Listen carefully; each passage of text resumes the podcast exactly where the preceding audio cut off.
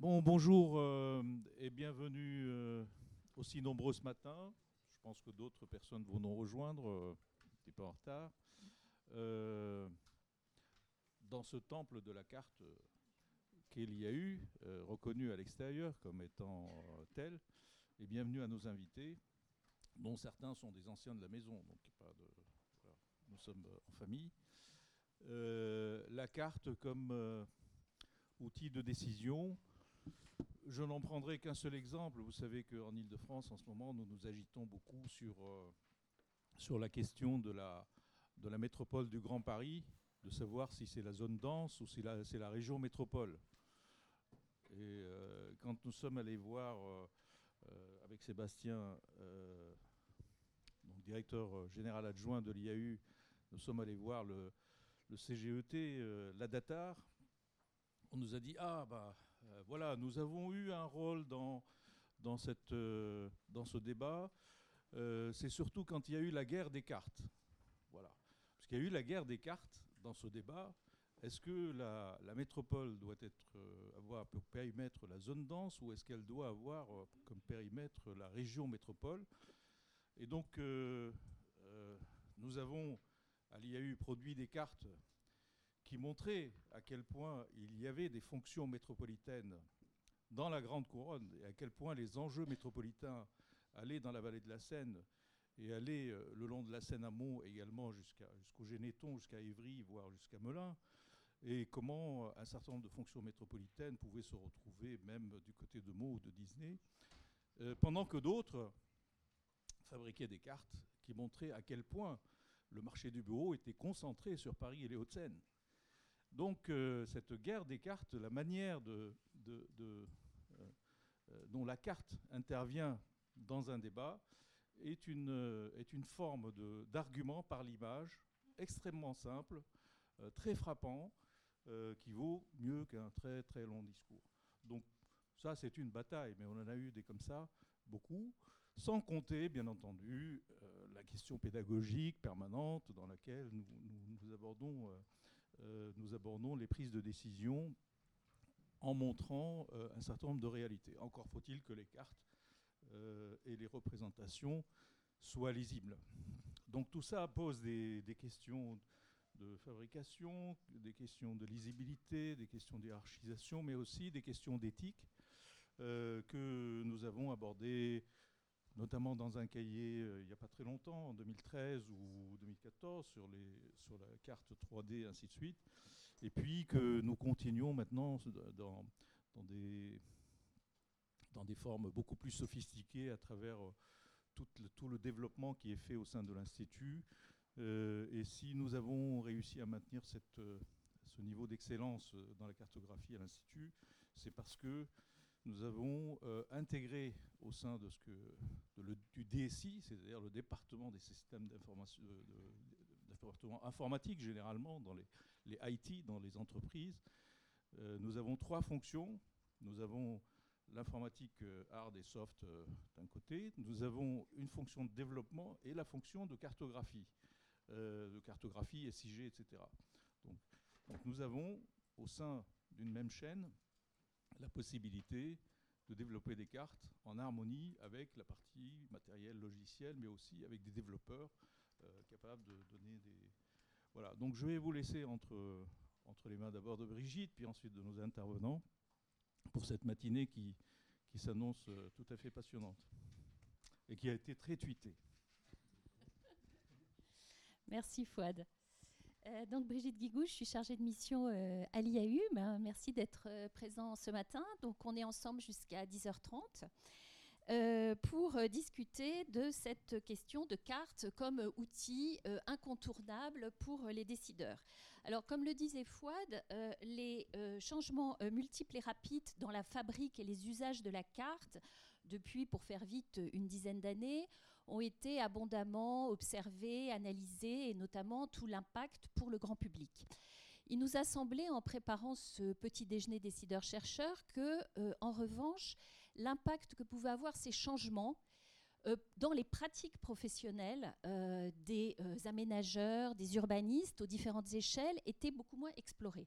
Et c'est pourquoi nous avons fait le choix de tirer ce fil et d'interroger le rôle de la carte, euh, la fabrique de la carte, les usages de la carte pour nous, euh, les professionnels de l'aménagement et de l'urbanisme. Et comme le disait Fouad, l'IAU est un haut lieu de fabrication et d'usage des cartes euh, aujourd'hui. Donc, c'est ça que ce sera l'objet de, notre échange ce matin. La carte, de le rappeler aussi, reste aujourd'hui, en dépit de ses multiples changements, carte numérique, carte 2.0, explosion des cartes. Il suffit d'ouvrir le monde pour voir, et c'est quand même des pratiques assez récentes, me semble-t-il, la, la, présence de plus en plus forte des cartes comme euh, aujourd'hui un outil, un dispositif d'expression de l'espace qui n'est pas le seul, qui est concurrencé par d'autres, hein, les photos, les vidéos, même l'écrit, mais qui reste extrêmement utile et aujourd'hui encore euh, extrêmement euh, utile et utilisé. Donc la question que nous allons poser ce matin, les questions, c'est finalement qu'est-ce qui se joue euh, autour de la carte dans ce qu'on a identifié comme étant une sorte de triangle entre, d'un côté, les décideurs qui là euh, seront à la fois les élus, euh, les techniciens de l'aménagement et de l'urbanisme et les cartographes ou les géomaticiens. Qu'est-ce qui se joue entre eux? En quoi et comment la carte est un outil d'aide à la décision, un support de relation entre ces différents acteurs? Comment la réception de la carte, les représentations que s'en font les acteurs, notamment les élus, euh, réception de la carte par le public, va-t-elle influencer les choix qui euh, vont être faits dans cette fabrique de la carte? Euh, L'ADN des petits-déj décideurs-chercheurs, c'est de donner successivement la parole à un chercheur. Donc voilà, aujourd'hui, merci, Thierry Joliveau, est présent, professeur à l'université Jean Monnet de Saint-Étienne, et puis notre décideur ce matin, bien connu euh, de l'IAU, c'est Vincent Fouchier, euh, qui est DGA de la métropole, ex-Marseille-Provence, président du groupe urbain à l'OCDE. Euh, et donc on leur donnera successivement la parole et on commencera, c'est aussi la tradition dans les petits-déj, par une intervention de cadrage de l'IAU, donc de Laurie Gobled, qui est, selon la terminologie cartographe et ou géomaticienne, à l'IAU, qui fait partie du département système d'information de l'IAU, qui anime aussi ce qu'on appelle les cafés carto, qui sont un espace d'échange entre les professionnels de la cartographie euh, au sein euh, de l'Institut. Donc, euh, on va avoir deux temps. D'abord, un premier temps avec ces trois exposés, un exposé assez bref de Laurie, et puis je donnerai la parole aux chercheurs et aux décideurs. Et ensuite, on aura un temps assez important d'échange euh, avec vous voilà, pour avancer sur cette question. Donc, Laurie, euh, à toi. C'est bon marche. Euh, hop là. Donc, comme le, disait Fouadawada en introduction, effectivement, la carte à l'IAU est un outil privilégié des restitutions de nos travaux.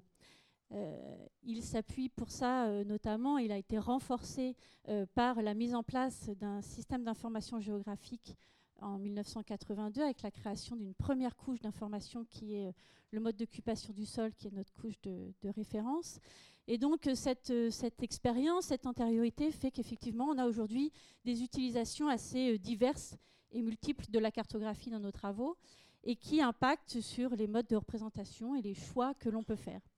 Alors, dans le, cadre du, petit déjeuner euh, ce matin, ce que je vous propose dans les éléments de cadrage, c'est de voir un aperçu de quatre grands types d'usages euh, qui contribuent à rendre la carte euh, incontournable.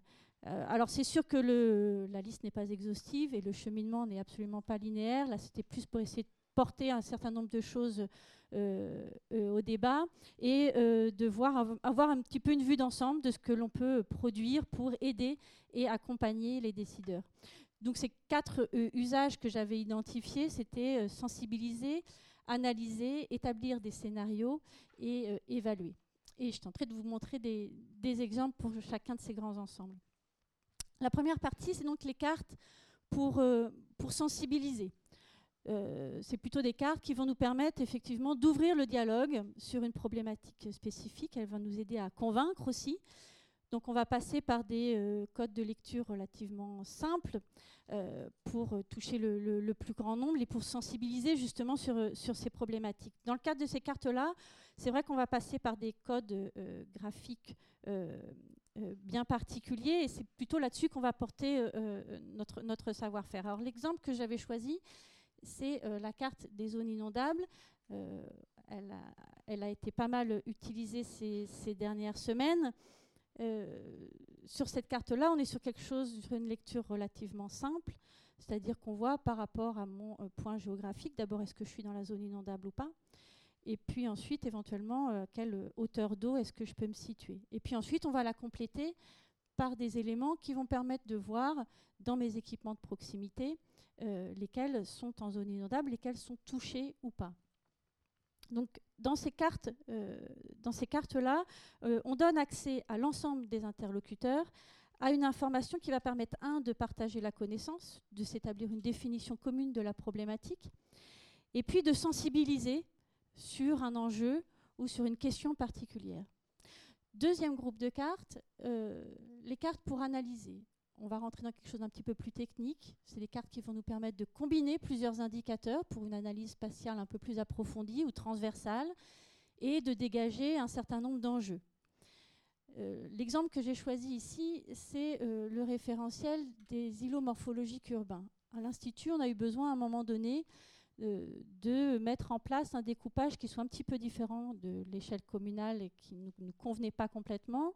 Euh, l'îlot n'était pas non plus tout à fait de ce dont on avait besoin. Donc euh, il y a eu une définition commune à un moment donné de ce nouveau référentiel sur les îlots morphologiques qui ont été ensuite euh, qualifiés selon leur morphologie et puis qui ont été combinés avec une quarantaine d'indicateurs sur l'occupation du sol, sur la population, sur la végétation, etc.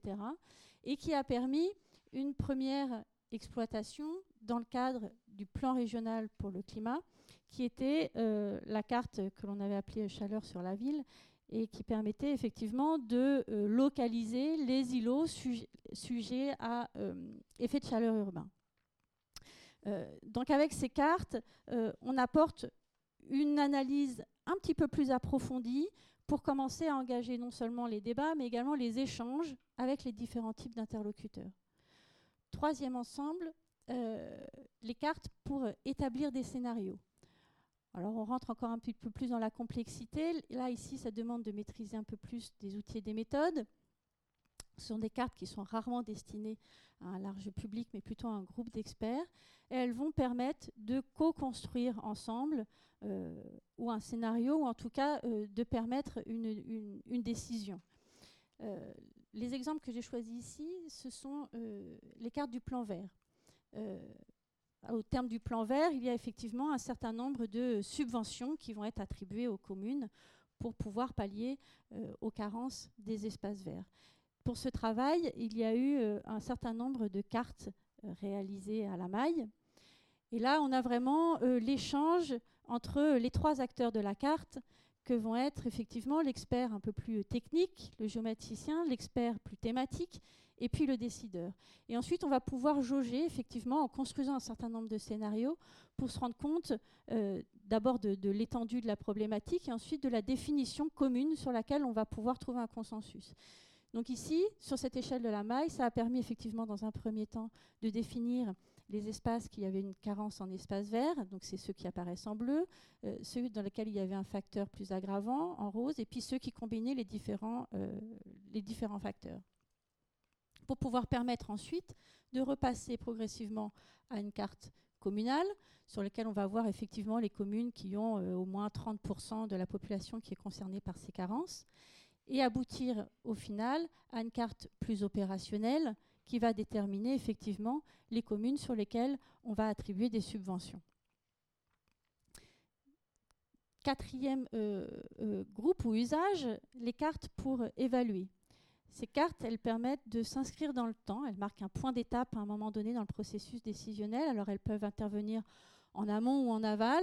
On en avait euh, réalisé un certain nombre pour le, diagnostic préalable au schéma euh, régional de l'habitat, ou elles peuvent intervenir après, ça peut être les cartes sur euh, le suivi du SDRIF.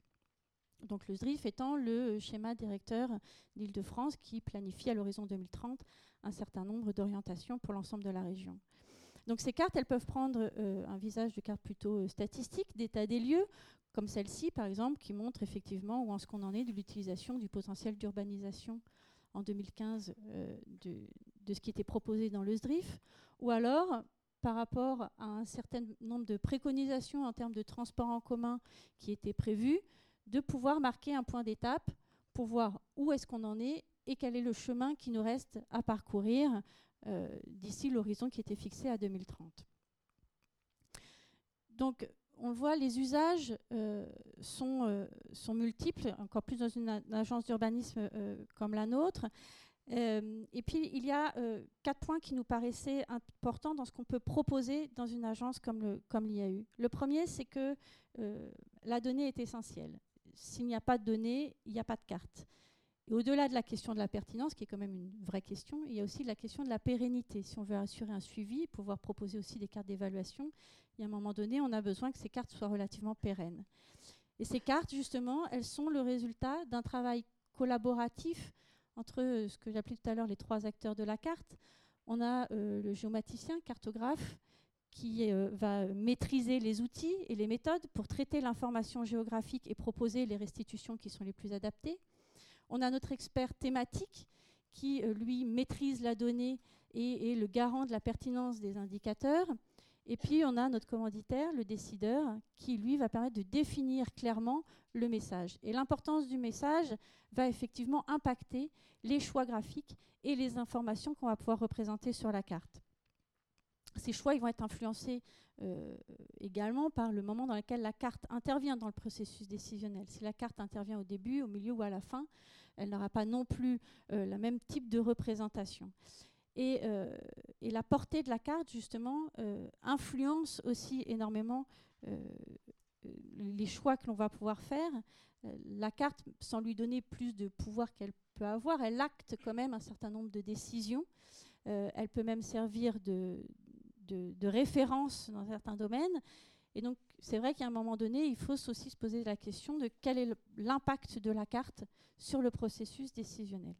Donc voilà un petit peu euh, rapidement, moi j'avais un temps relativement limité pour vous proposer un petit peu cette, cet aperçu qui n'est absolument pas exhaustif, mais c'était pour vous montrer un petit peu les différents types d'usages que l'on pouvait avoir, nous, euh, de, la carte. Merci Laurie. Euh, une remarque pratique, vous trouverez les cartes de l'IAU sur notre site web et vous trouverez aussi l'ensemble des études qui utilisent ces cartes. Euh, donc, un premier aperçu de la complexité de la carte. Thierry Joliveau, euh, donc vous êtes enseignant-chercheur en géographie à l'Université Jean Monnet de Saint-Étienne. Vous vous intéressez à l'usage des techniques numériques pour euh, la gestion des données géographiques, ce qu'on appelle la géomatique. Et euh, vous travaillez en particulier sur les questions de mise en œuvre des systèmes d'information géographique pour la planification territoriale et environnementale et euh, pour la gestion paysagère concertée. Donc vous êtes ce qu'on pourrait appeler un académique euh, qui s'aventure parfois dans, des, dans des échanges ou des partenariats avec les acteurs de l'aménagement et de l'urbanisme. alors, je voulais revenir un instant sur l'échange que nous avons eu en préparant avec Laurie, en préparant ce petit déjeuner, sur la commande initiale que vous avez réinterprétée. Euh, voilà, comme tous les académiques, l'important c'est la façon dont on pose la question. On est bien d'accord. Alors, euh, en fait, euh, de l'échange que nous avions eu, mais aussi de la lecture de vos nombreuses publications et de la lecture de votre blog que je vous recommande, j'avais retenu, nous avions retenu que donc, premièrement, enfin peut-être ça va vous sembler évident, mais euh, la carte s'appuie sur un savoir technique, c'est un objet complexe, Laurie l'a montré. Elle s'appuie sur un langage, des règles, une syntaxe, une grammaire qui sont maîtrisées par des professionnels et pas par des profanes. C'était le premier élément important dont on avait discuté. Le deuxième, c'est le fait que pour comprendre la carte, il faut comprendre le processus de traitement des données et que ce processus devient de plus en plus complexe aussi parce que, euh, ouverture des données, mais pas seulement, les modes de traitement des données sont de plus en plus complexes. Vous aviez insisté sur la modélisation, sur voilà, ce, type d'éléments. Et pour simplifier, on, avait, euh, on s'était dit, puisque l'objectif de ces petits déjeuners, c'est aussi d'être assez pédagogique, que vous pourriez essayer de nous présenter une typologie des différents usages de cartes en partant des situations que l'on peut observer dans le milieu professionnel. Et puis, euh, en y réfléchissant, vous êtes rendu compte que finalement, ce n'était pas forcément la bonne piste. Et euh, vous allez nous proposer ce matin euh, une approche un peu différente, de partir d'un cas très concret et de décortiquer ce cas pour questionner l'usage de la carte. Alors, je vais vous laisser la parole et en même temps, j'aimerais bien que vous nous expliquiez un peu pourquoi cette typologie, que vous reveniez sur cette difficulté de, de typologiser. Oui, donc euh, bonjour à tous. Euh, merci beaucoup à Madame Guigou euh, de m'avoir invité pour, pour, discuter de cette question-là. en fait, moi, je suis géomaticien depuis assez longtemps, mais j'ai toujours été intéressé par, en effet, la, la logique, l'intelligence qui est associée aux outils. C'est-à-dire que tout au début, quand les systèmes d'information géographique sont arrivés, on a considéré que c'était des outils techniques, comme si on pouvait séparer la conceptualisation et la réflexion des outils avec qu'on utilise sont des outils de pensée. C'est des outils pour penser. Et quand on met des outils pour penser, on finit par changer la manière de penser. Et donc, c'est, moi, c'est ça qui m'a intéressé tout au long euh, de l'accompagnement et de la montée de la géomatique. Et je pense qu'on est maintenant, enfin depuis une dizaine d'années, on est passé dans un autre, un, autre paradigme. Euh, et en fait, ce que j'avais présenté au départ, euh, c'était lié à une expérience de prospective territoriale, c'est ça que vous avais dit. Et quand j'ai essayé d'organiser euh, euh, cette typologie, je me suis rendu compte que, bah, en fait, il n'y avait pas de typologie possible. Euh, il y avait des guides, des repères, mais j'y reviendrai. Et que l'exemple que j'avais choisi ne permettait pas de ne, permettait pas d'embrayer sur un débat. Donc j'en ai choisi un, j'ai choisi un autre, un autre exemple. en fait, la, question, c'est, je vais y revenir, et, et c'est un peu la logique des académiques, c'est-à-dire quand on me dit la carte est un outil incontournable pour les décideurs, j'ai des problèmes derrière les trois mots. Euh, et j'ai du mal à me positionner. Donc faire une typologie de, cela, c'est un peu complexe, surtout en 15-20 minutes. Sauf à faire quelque chose de, très académique, mais au sens la péjoratif du terme, si le premier n'était pas péjoratif, ce que j'espère, c'est-à-dire quelque chose d'assez convenu qui ferait une sorte de cours. Et je voulais entrer dans autre chose. Donc je suis parti sur une extrapolation à partir d'un exemple récent de décision, euh, qui, est, un, article qui est sur Etalab, d'anticiper pour agir contre le vol de voitures. Euh, parce que ça permettait d'avoir pour vous comme pour moi un regard extérieur. C'est-à-dire que je ne connais pas ce cas, je n'en parle que d'après l'article et j'essaye de le décortiquer. Et par ailleurs, ça nous sort de l'aménagement et de l'urbanisme, donc ça permet d'aller regarder un peu ailleurs. Je pense, moi, qu'il y, a des émergences de, questions intéressantes autour de ça, puis de voir si ça a des conséquences sur notre domaine d'aménagement et d'urbanisme. Voilà, alors c'est quelque chose donc, qui, est, qui est en ligne, hein. c'est Florian, Gauthier euh, qui l'a écrit. Est-ce qu'il y a quelqu'un d'étalable dans la salle? Parce que comme je parle d'un sujet que je ne connais pas euh, devant des auteurs, euh, voilà, je, préfère le, savoir. Donc vous trouverez les, les, références. L'idée c'est de se poser la question de la prédiction du vol de voiture.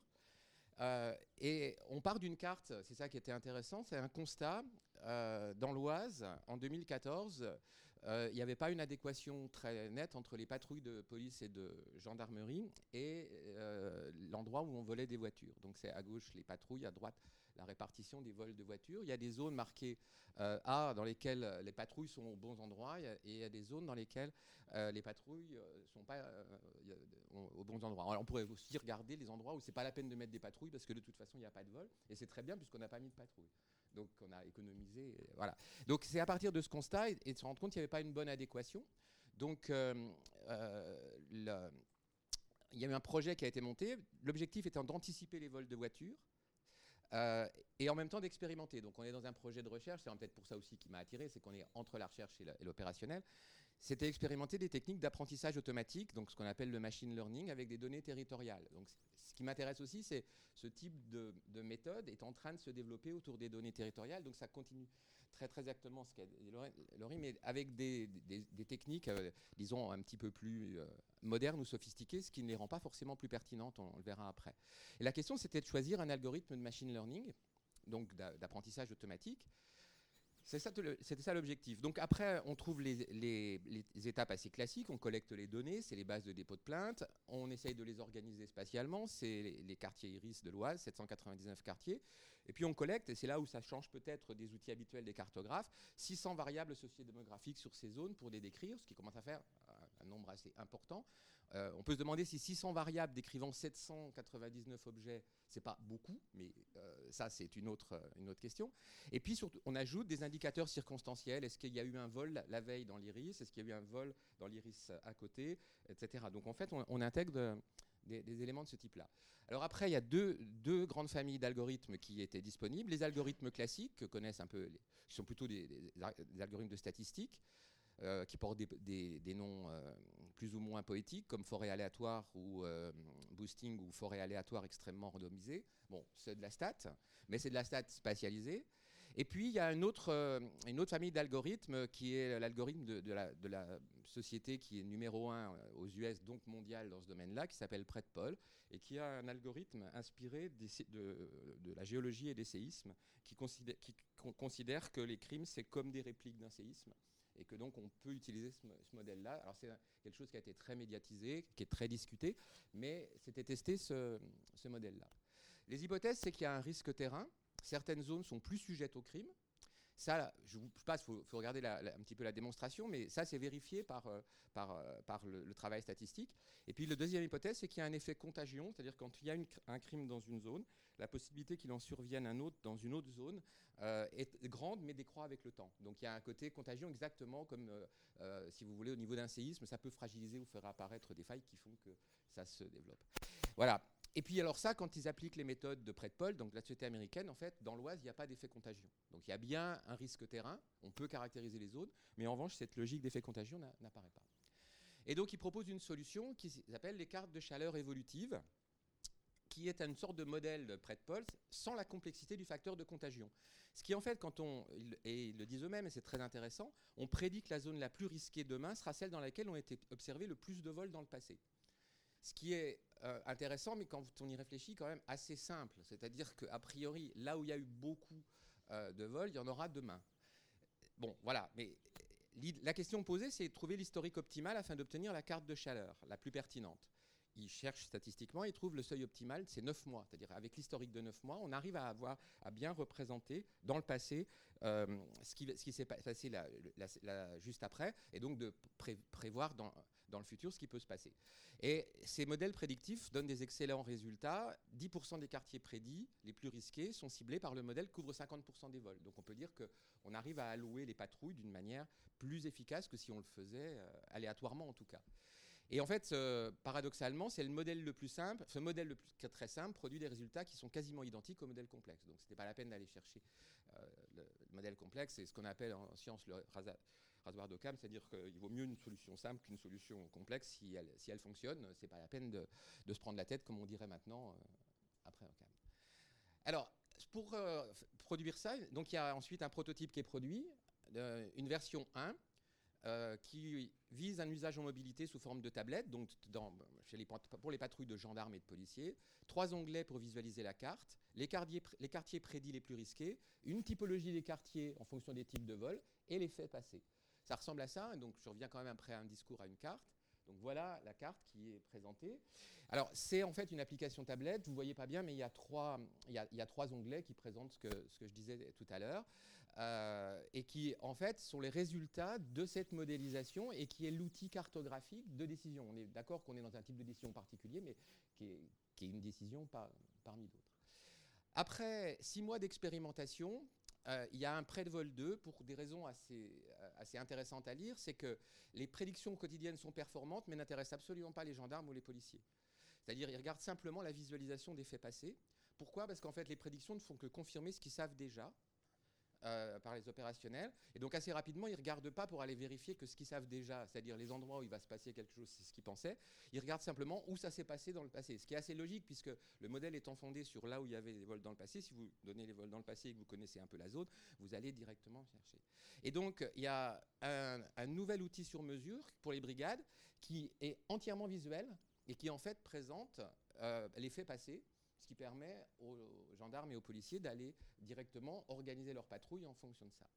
Donc je trouve que c'est intéressant parce que si ça, c'est pas très très loin de quelque chose qu'ils avaient déjà, qui, sont les cartes de punaise, si vous voulez, où vous mettez. Simplement, ça a complètement changé parce qu'au lieu de l'avoir au commissariat marqué systématiquement comme on le voit dans les films, mais comme ça a existé hein, aux États-Unis, euh, vous avez tout un système de cartes de punaises avec des punaises spéciales dans lesquelles on faisait la cartographie continue. On trouve sur le net euh, des exemples de, de quincailleries à acheter pour faire ses propres cartes de, suivi. Simplement, c'est une version sur tablette, portable, sur le terrain, et donc le, rapport au terrain change. Donc voilà, j'ai terminé sur, mon, sur cet exemple, mais qui me semble, euh, comment dire, intéressant à prendre quand on veut regarder le rôle de la carte dans un processus de décision, en se décalant un tout petit peu. Et donc j'en reviens maintenant à la question posée, est-ce que la carte, est-ce que c'est un outil incontournable pour les, décideurs? Ben, Par exemple, dans ce que je viens de vous présenter, où se trouve la carte? En fait, elle est partout mais pas, toujours visible. Elle est à de multiples endroits. On la trouve dans la collecte des données, mais elle n'est pas présentée. Mais à un moment donné, quand on va collecter les données, il y a quelqu'un qui fait de la base de données géographique sur les patrouilles, sur les crimes. Il y a des systèmes qui permettent. Donc il y, a de la carte en amont. Pour la structuration des données, vraisemblablement, et ça on est d'un côté de la géomatique, pour la validation des résultats des algorithmes, c'est-à-dire les, les, data scientists euh, qui, qui, ont développé ça ont mouliné de la carte, on pourrait dire. Elle est sur les tablettes des policiers avec plusieurs, plusieurs modes, euh, des modes assez sophistiqués, puis à la fin, le, mode simplifié de carte à punaise. Elle est dans des rapports PDF en aval, c'est-à-dire quelqu'un va bien faire des, des retours là-dessus. Elle va être projetée à des élus en réunion sur les questions de sécurité.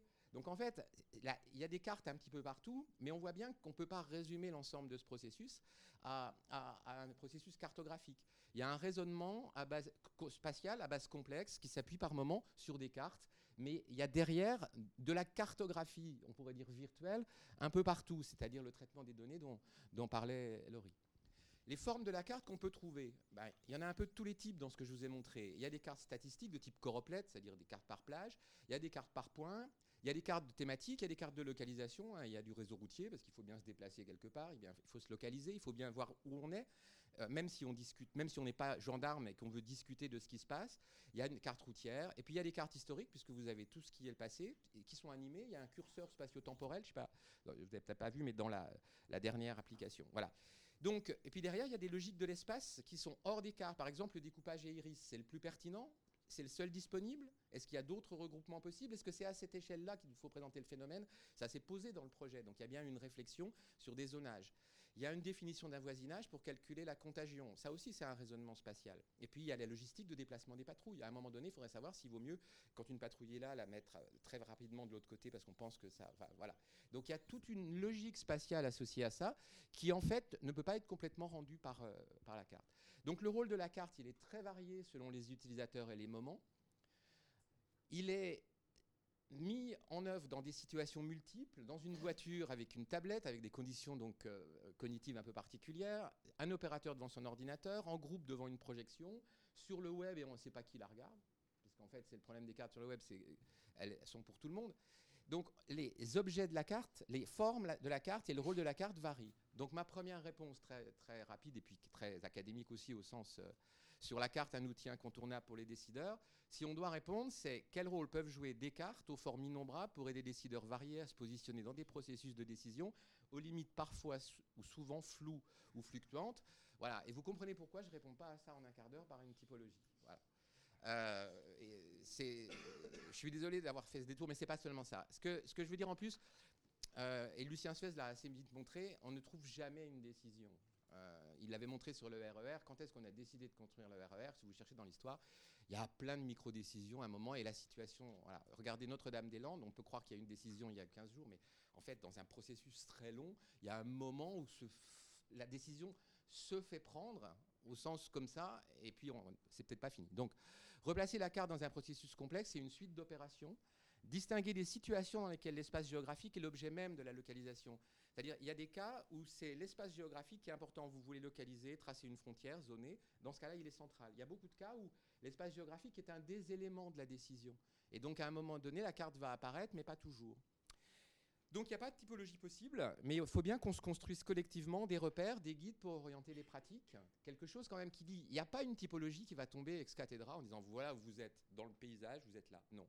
Le paysage, il est mouvant et ça s'invente. En revanche, on peut échanger, et ça, c'est un travail que doivent faire les cartographes et les géomaticiens.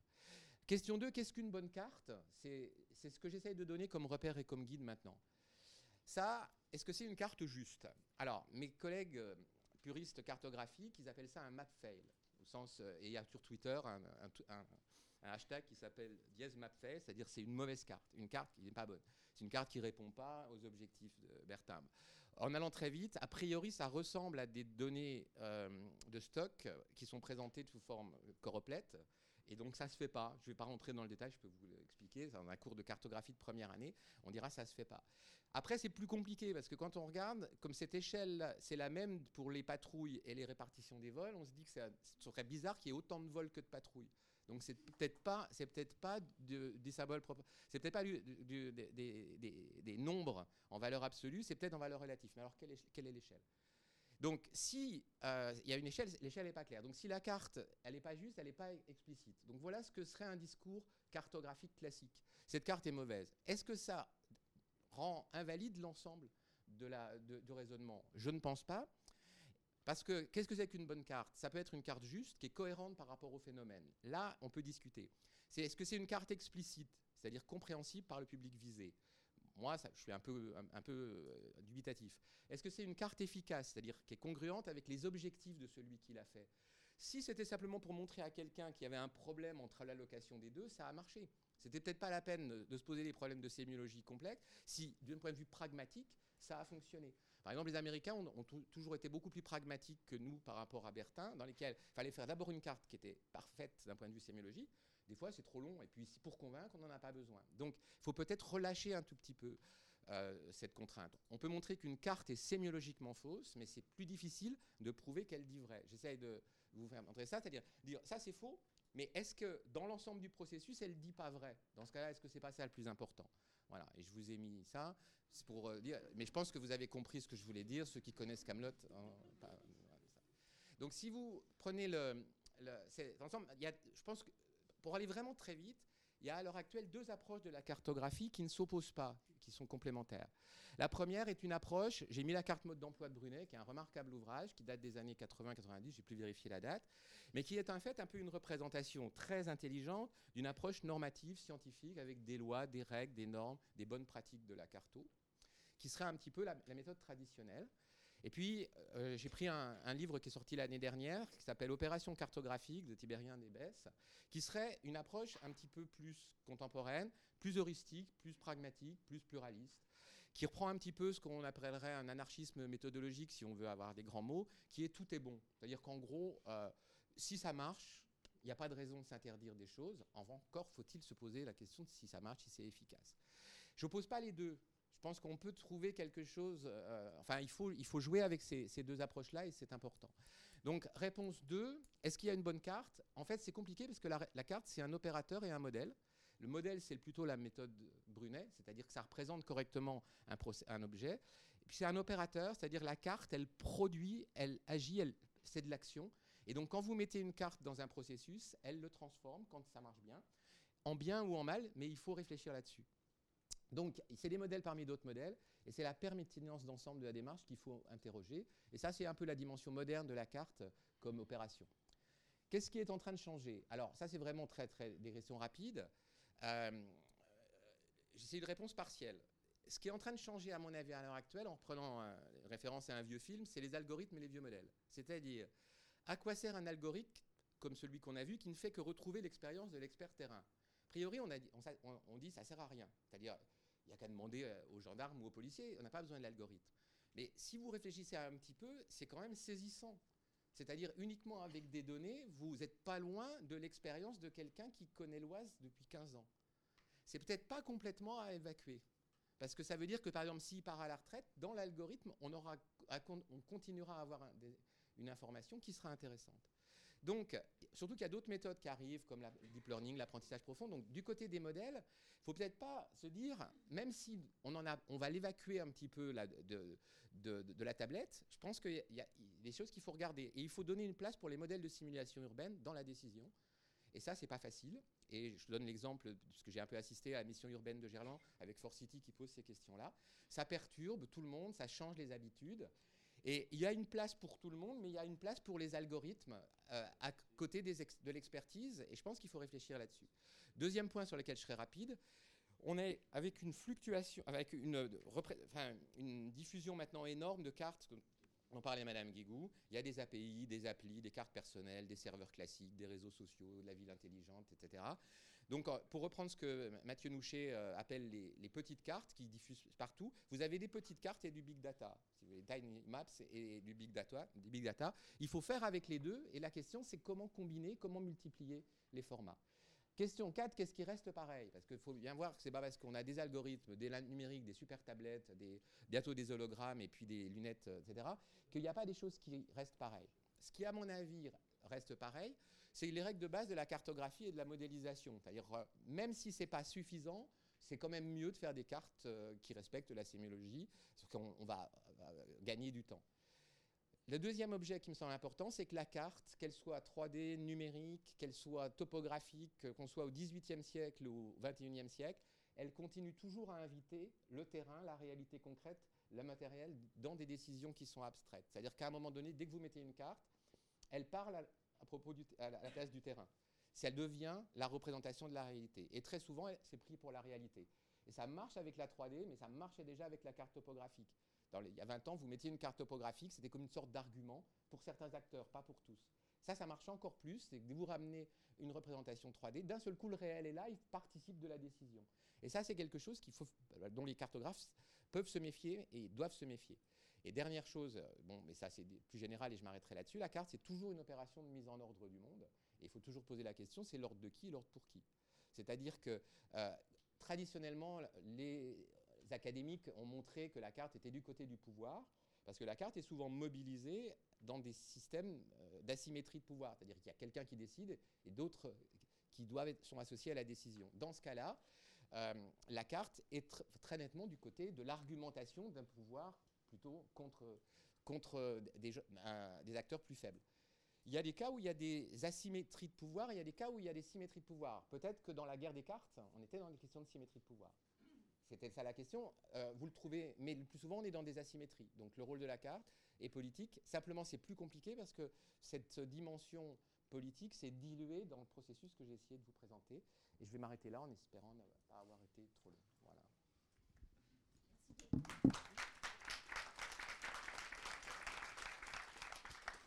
Merci beaucoup euh, Thierry Joliveau pour ce brillant exercice de déconstruction et de reconstruction, de reconstruction questionnement qui va nous permettre de nourrir euh, le débat.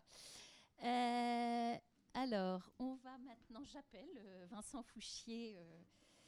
Vincent Fouchier, donc Vincent, si je résume, académisme méthodologique ou anarchisme méthodologique pour les cartes. bon, voilà, pour reprendre un des, termes, euh, enfin une des oppositions euh, euh, proposées par, par Thierry Joliveau.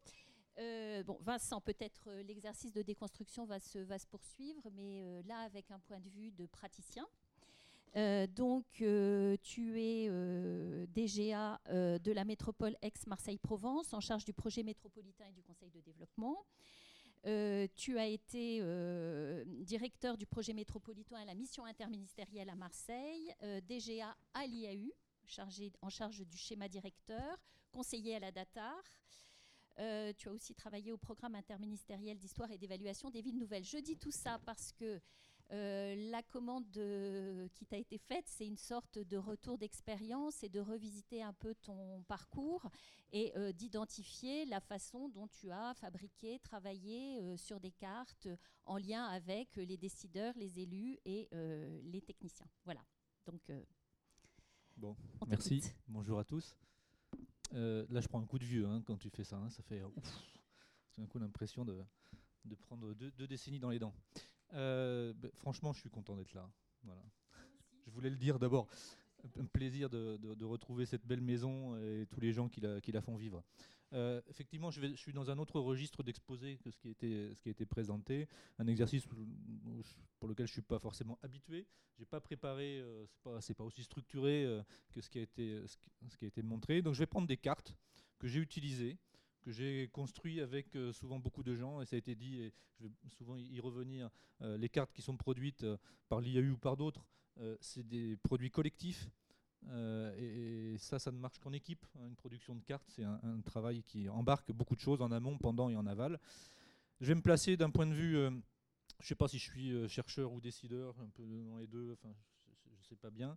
donc ça ne sera pas tellement ma, ma question, c'est je vais prendre des exemples qui traitent de la carte comme appui à la décision, euh, et de montrer comment ce chaînage de production de cartes va entraîner ou aider à euh, choisir, euh, décider, faire connaître une décision. Euh, ou mettre en œuvre une décision. Et dans les petites expériences que j'ai pu avoir, donc je ne couvre pas la quintessence de la cartographie d'aujourd'hui, je ne cherche pas la haute technologie, euh, donc euh, on prend les choses avec la modestie. Et puis il y a dans la salle, je salue notamment Karine Hurel qui fabrique des cartes dont j'ai déjà dit que je les trouve absolument formidables. J'espère que là où elle est maintenant avec l'AFNO, elle pourra en continuer d'en faire, parce qu'elle vient de la Datar. J'ai commencé parce que quand je préparais l'exposé, j'étais dans mon bureau. Et je me suis dit, tiens, si je prenais une photo de mon bureau vous en foutez, hein, mais c'est pas grave. je dis ce que je veux, c'est pratique. Euh, non, je l'ai prise parce que je me suis dit, tiens, c'est intéressant. J'ai euh, ai, fait exprès d'en mettre une sur mon ordinateur, mais euh, surtout devant moi, j'ai une carte en 3D, une carte en relief d'Aix-Marseille-Provence. Parce que le territoire d'Aix-Marseille-Provence, mon boulot de faire le projet métropolitain d'Aix-Marseille-Provence, il, ne se comprend qu'avec le, avec le volume, le, 3D. Et j'ai cette carte qui me m'aide toujours, l'avoir devant moi, c'est une petite source d'inspiration. Et puis, oh, ça se voit pas trop à, droite, euh, parce que ça c'est mon côté euh, à la fois chercheur et, après quelques expériences dans le, dans le, monde de l'évaluation des politiques publiques, euh, c'est une carte des années 1968. C'est la métropole Aix-Marseille-Provence avant l'heure, l'OREAM, euh, l'organisme régional d'études des aires métropolitaines. C'était la grande époque de la DATAR, des métropoles d'équilibre. Et eh ben euh, on m'a fait ce cadeau quand je suis parti de la préfecture après la mission interministérielle. C'est un original qui montre l'année 2000 telle que projetée en 1968 euh, par les penseurs de cette métropole qui n'a jamais existé et qui avait été traitée à la bonne échelle à l'époque pour, pour, installer Fos, pour installer la ville nouvelle de, de l'étang de Berre, etc., etc. Et ça, franchement, c'est ma source d'inspiration. Je voulais juste commencer par ça, parce que finalement, ça pose le, ça, pose le, le, décor. Donc, je vais, euh, euh, je vais faire un petit retour sur histoire. Euh, ne traiter que de la grande échelle et que de la grande échelle traitée en projet. Donc ça élimine tout le reste. Hein. Je ne vous montre pas de l'urbanisme, je vous montre pas, j'aurais pu rentrer là-dedans, mais je me place uniquement sur les questions de, de grande échelle. Et les cartes, à quoi elles nous servent? Elles nous servent, c'est un moyen de communiquer une carte. C'est un moyen de communiquer, mais c'est aussi un moyen pour convaincre. Quand on parle de rapport à la décision, et c'est une grande partie du travail que j'ai eu à faire jusque-là, c'est de convaincre. Donc partir d'un état où les choses ne sont pas évidentes, où on veut faire changer d'avis quelqu'un qui peut agir sur quelque chose. Donc le boulot de la carte et les cartes que je vais essayer de, décrire, de, présenter, étaient dans ce moment-là de passage d'une connaissance, d'une intuition à une décision. Et la carte nous sert à, faire cette bascule. Euh, c'est des moments particuliers, c'est une relation particulière aussi au décideur ou, à l'élu. Euh, les cartes aussi que je, que je montre, après chacun a son expérience, elles sont toujours démontrables.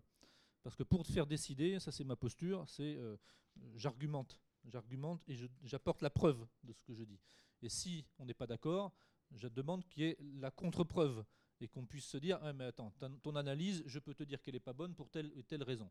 Donc les cartes, elles s'appuient sur un, socle de connaissances euh, démontrables, prouvables, quantifiables autant que possible, pas toujours quantifiables parce qu'il euh, y a du, ressenti, de, l'intuitif aussi un peu, euh, et parfois c'est pas du tout quantifiable, mais il faut quand même représenter l'espace.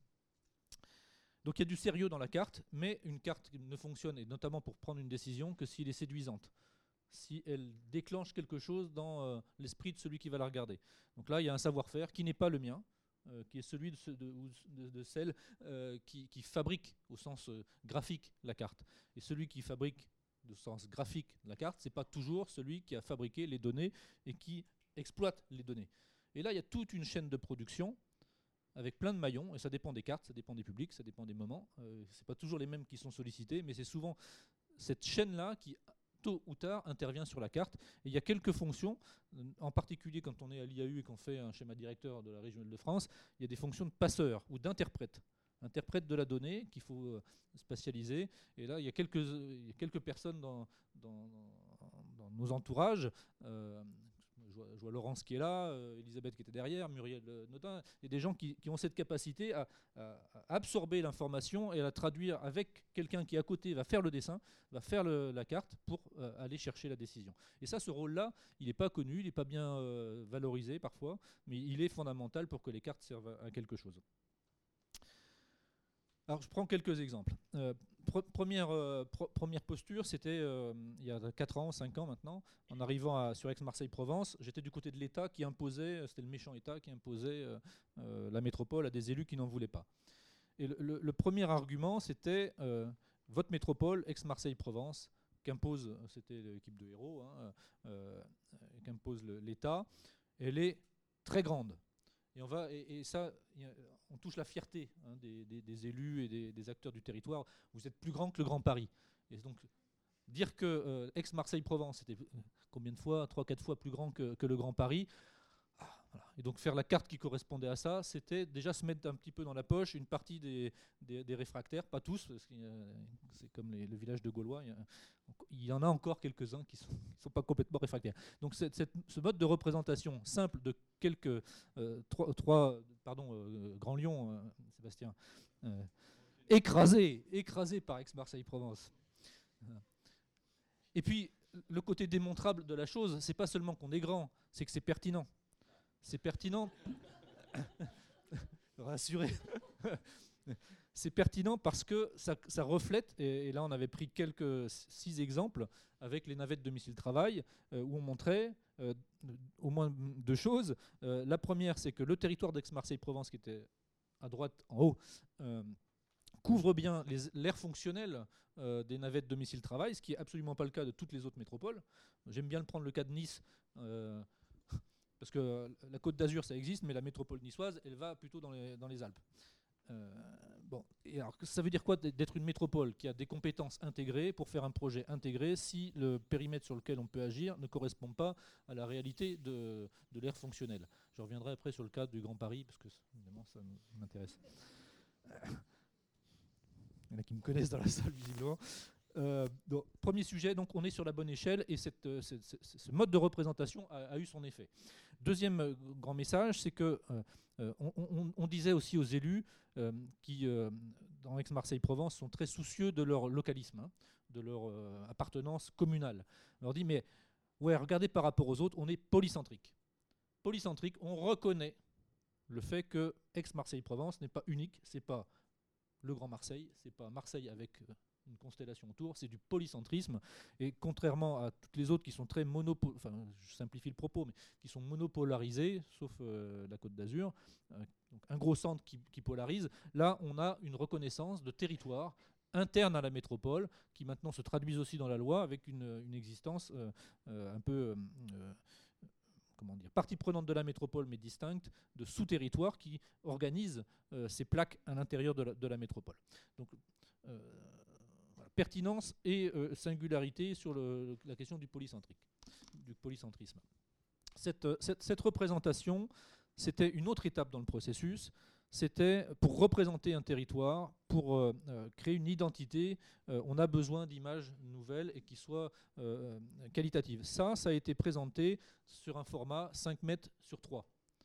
Ça a été ensuite mis par terre dans le MUSEM, où les gens pouvaient marcher dessus, et puis euh, euh, s'apprivoiser euh, apprivoiser cette carte et puis interagir avec. Il y avait des questionnaires, donc ils pouvaient jouer avec ça. Et cette carte a été faite par un, collectif qui n'existait pas vraiment, qui s'appelait Objet métropolitain non identifié. C'était un collectif d'architectes à qui on avait demandé une carte un, peu originale, assez qualitative comme ça, qui nous a beaucoup servi pour dire quel était notre territoire, sans effet frontière et avec quelque chose qui reconnaisse cette, cette force identitaire du, territoire. L'autre image que je voulais montrer, c'est un peu de mise en relief. Ça, c'est l'équipe de Lynn qu'on a fait travailler, on a une consultation internationale. Je l'aime bien cette, cette image, elle, remet le relief, le 3D que je n'avais pas dans la version d'avant. Euh, ça aussi, c'est euh, une manière de dire notre territoire, il est finalement pas si grand, il s'appréhende assez bien. Euh, bah, quand même, on a 75 km d'un bout à l'autre, donc c'est objectivement assez grand. Mais par le truchement des représentations euh, graphiques, euh, un peu comme sur l'axe Seine que Grimbach avait bien réussi euh, dans, le Grand Paris, on a ici une, vue qui permet d'appréhender le territoire de la métropole, de se dire finalement il n'est pas si grand, puis waouh, qu'est-ce qu'il est sympa, il est quand même naturel, il y a, du, relief, il y a, les temps de berre, donc quelque chose qui, la rende à la fois sympa et appréhendable, cette métropole. Ensuite, est-ce que c'est une carte Est-ce que c'est pas une carte? Euh, J'ai beaucoup utilisé des, des, une sorte de data visualisation, euh, mais en utilisant des images du territoire pour parler du territoire. Euh, et, ça, c'est, on a un petit document, s'il y en a que ça intéresse, je, l'ai ici, qu'on a appelé les sept paradoxes, qu'on a illustré par ce genre de photomontage.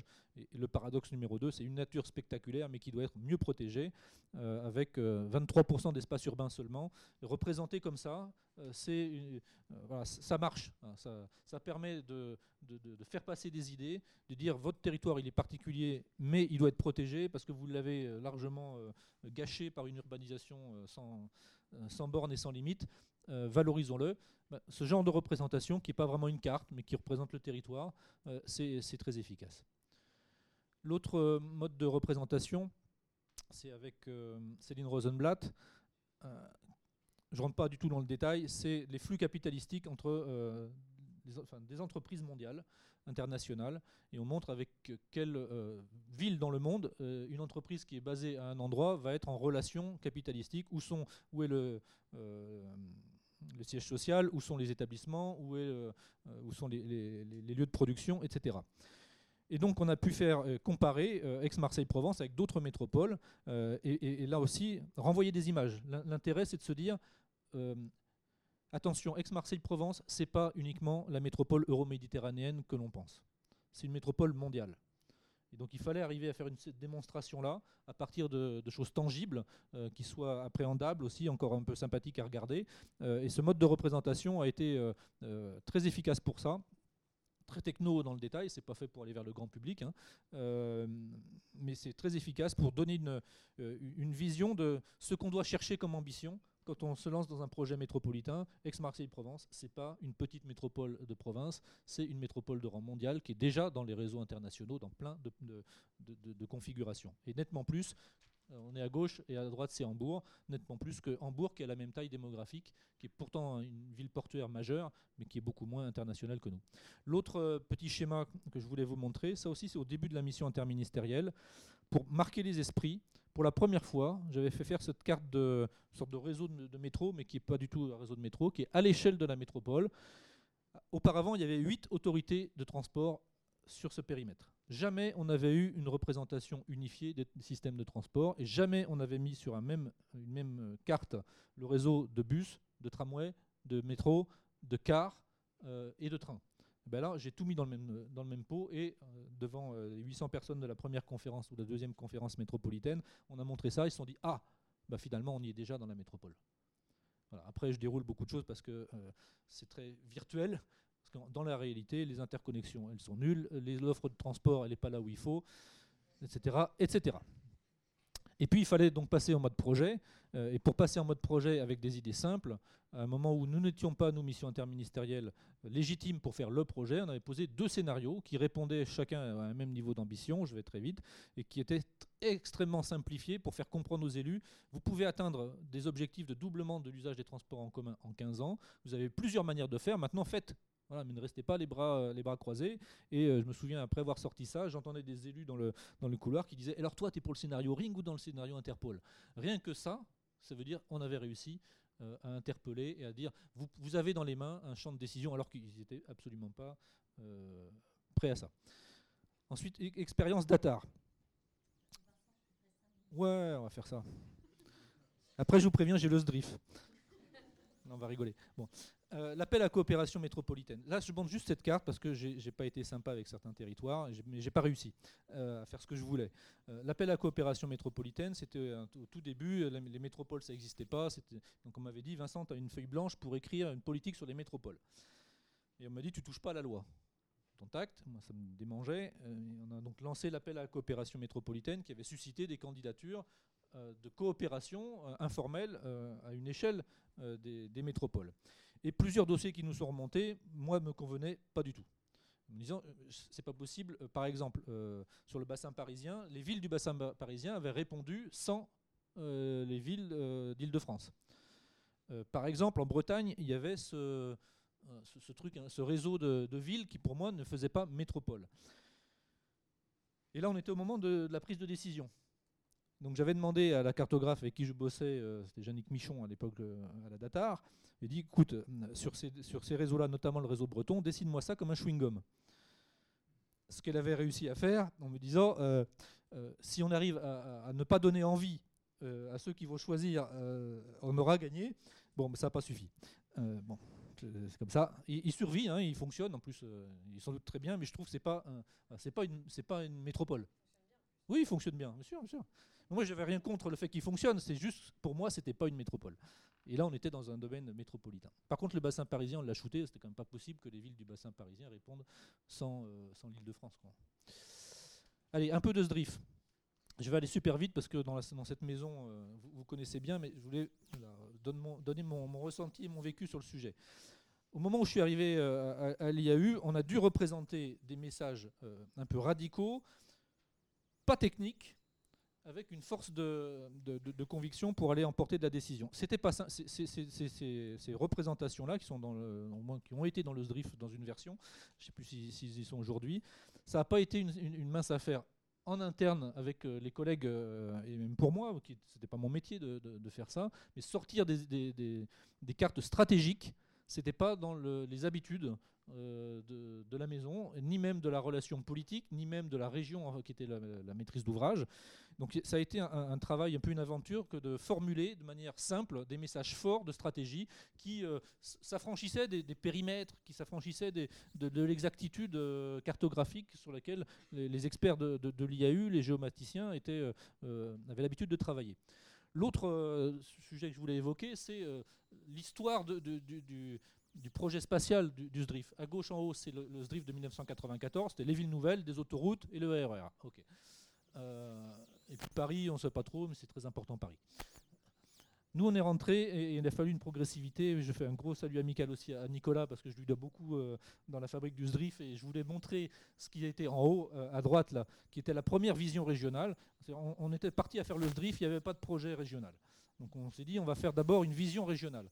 Et comment traduire une vision régionale par une carte? On a osé euh, faire ce genre de représentation chorématique, et je me souviendrai toujours, on était au forum, je ne sais plus où c'était, à Pantin, il y avait 1000 personnes, il y avait Huchon qui parlait, et moi au PowerPoint, euh, avec le travail qui avait été fait par l'équipe, j'appuyais sur le truc, pour, et Huchon qui commentait cette carte chorématique devant 1000 personnes. Mais c'est un truc de fou. Euh, il avait absorbé les messages. Il m'avait ensuite, il avait une formule, je lui avais dit, c'est pas moi, c'est des gens de l'IAU. Il avait dit, Vincent, vous, êtes le, le, Michel-Ange, le Michel-Ange de, de, la cartographie. Il dit, jamais fabriqué de carte. donc il avait été sensible. le rapport au décideur, là, il avait été séduit. Et puis avec le SDRIF, il a été, euh, il a, on a joué avec, euh, avec euh, Huchon sur, sur le, le, SDRIF. Et puis de cette première version très simplifiée des grandes intentions, on est allé sur le projet plus détaillé, qui s'est traduit ensuite sur la carte générale qui s'impose aux documents d'urbanisme. Je passe super vite. Parce qu'on a été percuté par le Grand Paris, qui a dit on va faire un, réseau de transport et on va faire des, euh, clusters. Moi, ça me rappelait bigrement euh, la version de 1994 euh, du schéma directeur. Je parlais de guerre, de, des cartes, il y a eu de guerre au moment du, du, débat sur le Grand Paris, qui reprenait une partie du réseau de transport que nous on voulait, mais qui avait une vision d'aménagement, je trouve, assez datée, qui se trompait de cible, je ne vais pas rentrer dans le détail, mais cette force, par contre, de représentation a été puissante dans le débat et on s'est fait laminer, nous qui étions quand même assez précautionneux dans le mode de représentation, on s'est fait laminer par une force qui dit réseau de transport, pôle de développement, waouh, ça marche. Quoi. Ça marche euh, dans le dans, l'embarquement euh, du collectif euh, d'une population. Alors ça c'est un autre échec. Il y en a plein, hein c'est ça aussi le, plaisir. Ça, n'a même pas passé le cap du politique, c'est même en interne de l'IAU qu'est-ce que j'ai emmerdé le monde et, j'ai pas alors j'ai fait un pas en arrière hein.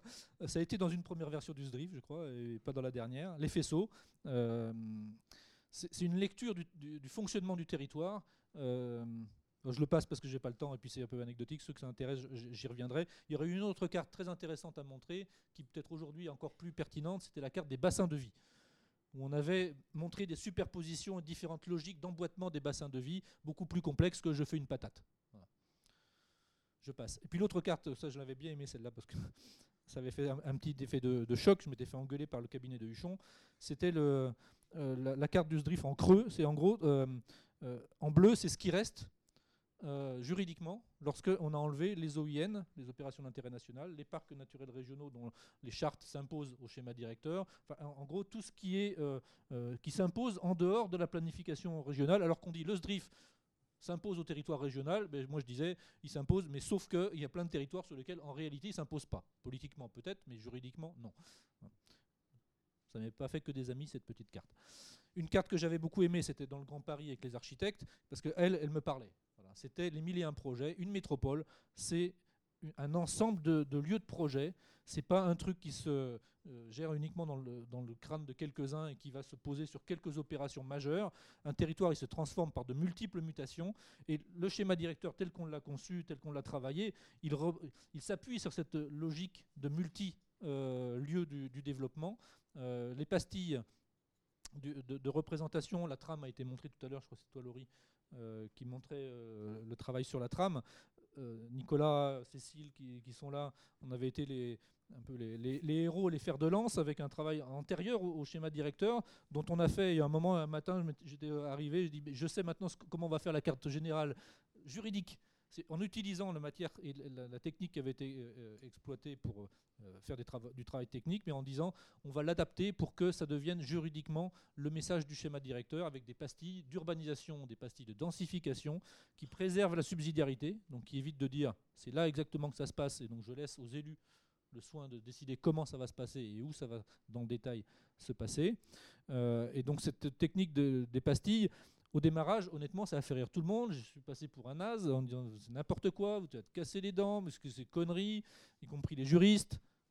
Elle n'est pas là, Sandrine euh, ça n'a pas été, non, c'était pas une évidence au démarrage. Et puis petit à petit, le travail a fait que bah, ça a réussi, que le Conseil d'État, il a trouvé ça finalement très bien, et que ça permet de chaîner tout un ensemble de travaux qui étaient en amont, mais qui se retrouvent maintenant en aval, en suivi et en évaluation. Et l'évaluation environnementale du SDRIF, elle, s'est appuyée de manière beaucoup plus générale sur cette euh, trame euh, et cette, cette, logique de, superposition d'informations sur, sur la trame. Je passe. Parce que, et je finis juste là-dessus, comme ça c'est la, conclusion, parce que on n'a que des vieilles amours. Nicolas et Cécile de l'IAU sont maintenant à l'appui de Aix-Marseille-Provence, parce que j'importe cette technique de mode de représentation à la maille pour faire euh, réfléchir les élus, et là dans un processus technico politique, laissant la subsidiarité avec un outil à la maille euh, qui est sur Excel, euh, peut-être bientôt sur Internet, donc hyper facile d'usage, on choisit les critères, on choisit les mailles, on choisit plein de trucs, et après on superpose. C'est exactement ce qui a été montré tout à l'heure, sauf que maintenant on l'applique sur euh, Aix-Marseille-Provence. Plus c'est foncé, plus vous cumulez les, facteurs, et vous pouvez cumuler jusqu'à trois, trois paramètres, et vous avez, savez immédiatement où sont les, euh, les super, par exemple, vous voulez savoir où sont les pauvres qui n'ont pas de voiture euh, et qui sont euh, loin des, emplois qui se créent, eh ben vous avez non seulement le lieu, mais vous avez le nombre de personnes concernées. Et ça, c'est d'usage immédiat. Ce genre d'outil, ça sert dans le processus de discussion politico-technique pour que les décisions, elles soient pas de l'opportunité, du localisme, et, inverse à l'intérêt général. Donc on technicise, mais on rend adapter euh, à un public non expert une décision qui elle, est complexe et qui permet de croiser des informations que sans cet outil-là, on serait incapable de croiser. C'est fini. Merci. Merci, merci beaucoup Vincent.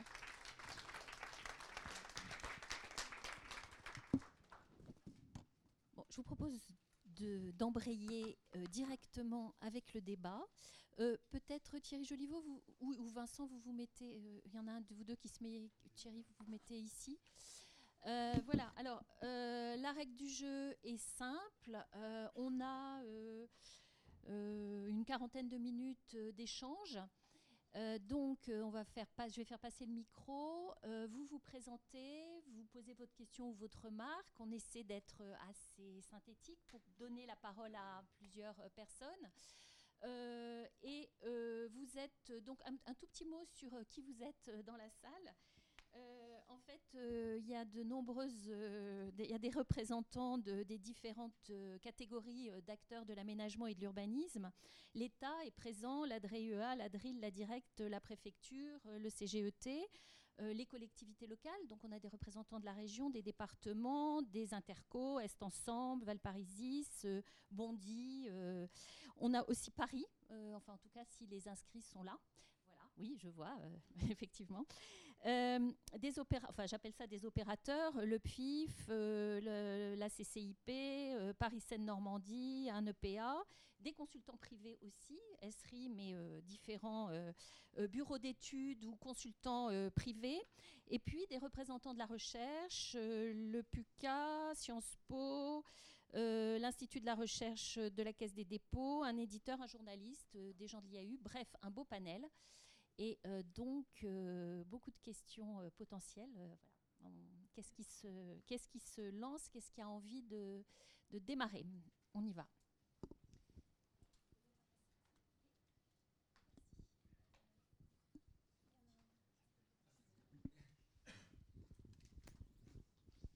Bonjour à tous. Donc, Florian Vaudois, responsable de l'Observatoire territorial à la communauté d'agglomération Valparisie, dans le Val d'Oise. Donc euh, merci déjà pour ces présentations qui sont, qui, sont fort intéressantes. Et alors moi je voudrais revenir sur un point euh, qui a été abordé un peu en filigrane de, ces deux présentations. Et je serais tenté de rajouter une cinquième question aux quatre questions qui étaient posées au cours de la première présentation, à savoir que pour évaluer un peu la capacité d'une carte à, euh, à aider à la prise de décision, pour moi ça revient à répondre à une question qui est encore plus fondamentale que ça, c'est qu'est-ce qu'un bon géomaticien?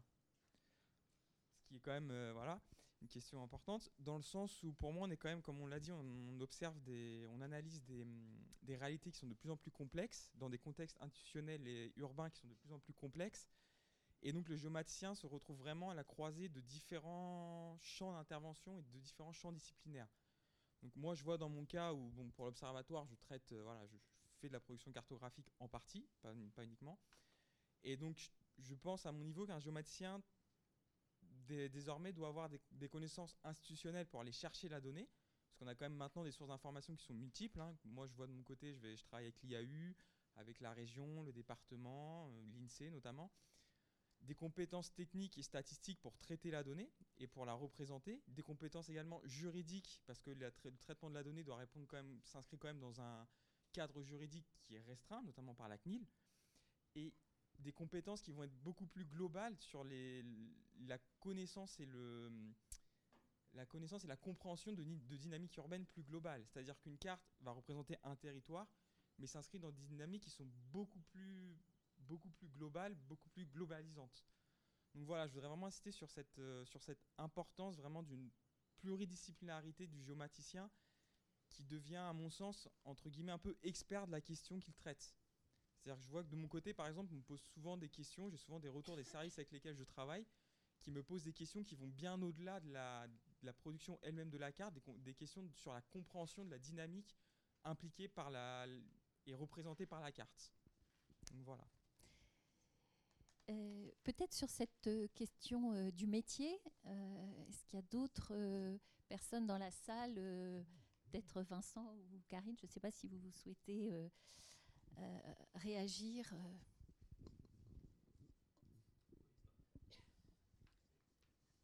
ah, Vincent, euh, bon, alors je je sais pas si on sera d'accord. alors, avant une, intervention générale, j'ai adoré le discours qui est il n'y a pas de bonne carte, c'est plus compliqué que ça. Et en fait, Bertin a fait plein de choses intéressantes, mais peut-être qu'il faut se renouveler et tout ça ne pas se confronte pas, mais mes dialogues ensemble, c'est tout à fait la posture que j'ai retenue au CGET et que je continue à retenir. Euh, je, pense qu'effectivement, le cœur n'est pas la donnée, même si, euh, parce que j'ai une casquette de cartographe, hein, euh, et je pense que le cœur est la représentation, et je trouve que Vincent l'a très bien démontré, notamment parce qu'il n'est pas cartographe, mais il l'est un petit peu quand même, parce que finalement, tu l'as beaucoup pensé, et tu as pensé des techniques de représentation qui permettait de porter ton discours. C'est-à-dire que tu t'es intéressé à des pastilles, tu t'es intéressé à des effets de proportionnalité, de taille, euh, de mise en, circonstance, en mettant en expérience aussi l'utilisateur. Tu as parlé de matérialité avec ta carte au sol, mais c'est extrêmement important, on l'a oublié, mais en fait la carte c'est aussi une matérialité de, par sa construction, et c'est pas qu'un écran, ça peut être plein plein d'autres choses ça peut être aussi un écran et, c'est intéressant de, se penser là-dedans. Donc c'est une sensibilité, c'est une sensation, c'est une expérience et c'est pas forcément de la donnée, c'en est aussi probablement, c'en est souvent, mais ce n'en est pas que. Et de fait, il y a quelque chose qui, je pense, euh, euh, on oublie nous en tant que cartographe et institutionnel, avec une calquette institutionnelle pour le CGT, pour l'État ou pour d'autres, enfin tous ceux qui sont un peu experts en fait de cette question-là, c'est que la majeure partie des cartes qui sont produites aujourd'hui ne sont pas faites par des experts, loin de là. Euh, la petite carto crowbar qu'on fait pour aller se guider euh, au métro, euh, eh ben c'est la majeure partie des cartes. Et finalement, les gens le font très bien, ils les comprennent très bien. Et il va falloir aussi qu'on. Il y a de plus en plus d'outils qui permettent de faire ces cartes tout seul. Et, et, nous, en tant qu'experts, ça nous fait un peu peur parce qu'on a l'impression que ce ne sera pas des bonnes cartes, alors qu'en fait, ce sera probablement peut-être des bonnes cartes. En tout cas, il faudra en discuter parce que c'est le discours qui va être porté et il faut, il faut pas oublier ça. Alors, moi, je pense qu'il y a beaucoup de choses euh, euh, sur lesquelles il faut réfléchir, notamment autour de tout ça. Et autour de la représentation, les cartographes se sont un peu oubliés dans la représentation. Qu'est-ce que la représentation et comment on peut l'imaginer? Vous avez tous euh, parlé d'un fond de carte avec un fond de carte euclidien. Ta carte qui représente la taille de Marseille, moi, j'aurais adoré faire celle en fait qui représente la population, parce que ça a un, peu démonté ta, théorie. et c'était facile. Tu l'as peut-être fait c'est facile de le faire et il y a d'autres modes de représentation et les cartographes doivent creuser ça sur la mobilité, sur les échanges, sur la sensation, sur la sensibilité. Il y a plein de choses qui peuvent être travaillées avec les géomaticiens clairement, au, sens cœur de la donnée géographique, mais les cartographes sont des passeurs sont des passeurs d'un discours. Leur technique à eux, c'est le langage graphique et, ils s'oublient un peu là-dedans et, de mon point de vue, c'est un peu dommage et il faut, qu'ils se mettent au cœur de ça et qu'ils aillent travailler aussi avec euh, les individus qui font des cartos, euh, des crowbars. Quoi. Il, y a, Patrick Poncet qui a sorti un bouquin euh, sur l'intelligence spatiale il n'y a pas très longtemps et qui fait tout un chapitre un peu compliqué certes, mais sur la cartographie et qui euh, lui fait une typologie en expliquant justement qu'il il y a des petites cartos et c'est la majeure partie des cartes et il faut aller regarder ça aussi et, c'est intéressant. Les géomaticiens ont plein plein de choses à raconter aussi, mais il, eux, ils sont extrêmement forts sur des modèles, des algorithmes euh, que les cartographes ne maîtrisent pas. Et je pense que c'est la pluridisciplinarité des projets qui fera euh, vraiment l'intelligence de tout ça. Quoi. Oui, alors. Euh... Non, c'est bon. Ouais, donc, euh, Vincent de Roche, moi je suis responsable, c'est l'information géographique. Donc, Ah oui, bah alors, tu, je te laisse. C'était Karine Hurel, donc euh, qui, était au CGET et maintenant chargée de mission à l'AFNO. Directrice à l'AFNO. Et donc, euh, moi, je, travaille dans la direction régionale et interdépartementale de l'aménagement et de l'équipement en Ile-de-France, donc euh, représentation de l'État, une partie de la DREAL, on va dire, francilienne. Et bon, en 20 et quelques années de, travail cartographique, finalement, la balance euh, penche, de plus en plus sur l'aspect plus euh, géomatique, hein, donc traitement des données. Et, euh, à la fin, il faut, faut réfléchir à la représentation. mais c'est souvent ça qui est la portion congrue. Je m'aperçois de plus en plus, malheureusement. Alors, il y, a, tout de même quand même, voilà, on a bien vu hein, la, question qui est reposée là euh, systématiquement, que je retrouve euh, depuis le début de, ma carrière, euh, c'est quand même voilà où est-ce qu'on penche la balance entre la carte d'information et puis la carte, on va dire, de communication, puisque effectivement, à la fin, il s'agit de, comme on l'a appris jadis, à, exprimer en quelques secondes visuellement une, deux, trois grandes euh, informations essentielles pour justement une prise de décision souvent euh, euh, politique et aider justement les, les décideurs. Alors moi, le, risque que je vois euh, de plus en plus, hein, c'est avec le foisonnement des, informations, la facilité aussi d'utilisation d'un certain nombre d'outils, la, prise en main même. Euh, hein, tout le monde peut aller sur Google Maps et puis faire un petit dessin acrobar justement de manière très, très facile. Il y a effectivement des représentations qui passent très vite de l'information à la communication et une communication qui est bah, euh, qui n'est pas forcément euh, très documenté derrière. Et, euh, là, bah, on travaille notamment en collaboration là, très fortement sur l'expertise sur la donnée. J'en veux, par exemple, pour preuve, tous les travaux qu'on fait avec des, fichiers maintenant euh, euh, concernant euh, l'information à l'échelle de la parcelle, sur la, propriété bâtie, sur les, questions de vraiment presque bon, au local d'habitation. Enfin voilà, on a des choses extrêmement fournies et puis on croise, on a, les, on a Sirène qui est donc le, fichier des établissements d'entreprise localisés aujourd'hui accessible à tout le monde sur Datalab. Donc on voit ces informations qui, euh, qui, se, qui se potentialisent euh, par le croisement spatial et qui était euh, juste inimaginable il y, y, a quelques années. Hein, donc tout ça, c'est vrai que on a le, le sentiment voilà, que c'est très proche, c'est formidable aussi que l'open data euh, permette justement euh, à tout un chacun de s'emparer de cette information. La question souvent c'est oui mais euh, comment et pourquoi faire et, et, comment on, arrive à réobjectiver un petit peu le, discours sur justement les, croisements. Et moi je vois passer beaucoup de choses. pas forcément, enfin, qui ont l'air très expertes et qui en même temps derrière le, le, le, sont, enfin voilà, où il n'y a pas de, il n'y a pas vraiment de fond, il y a plus euh, de la communication. Hein, donc c'est ce, travail-là que j'essaye de, faire modestement avec mes collègues. Euh, et euh, souvent, quand les services métiers, transport, aménagement, viennent me voir et me disent, bon, je voudrais une carte avec telle et telle donnée, je dis, stop, c'est quoi ta question? Qu'est-ce que tu cherches à savoir? Et là, on va réfléchir à comment euh, euh, l'exprimer Est-ce que la carte va révéler quelque chose ou appuyer euh, ton propos? Pour moi, la, carte, elle, reste quand même un, outil d'aide à la décision, et ça reste un outil.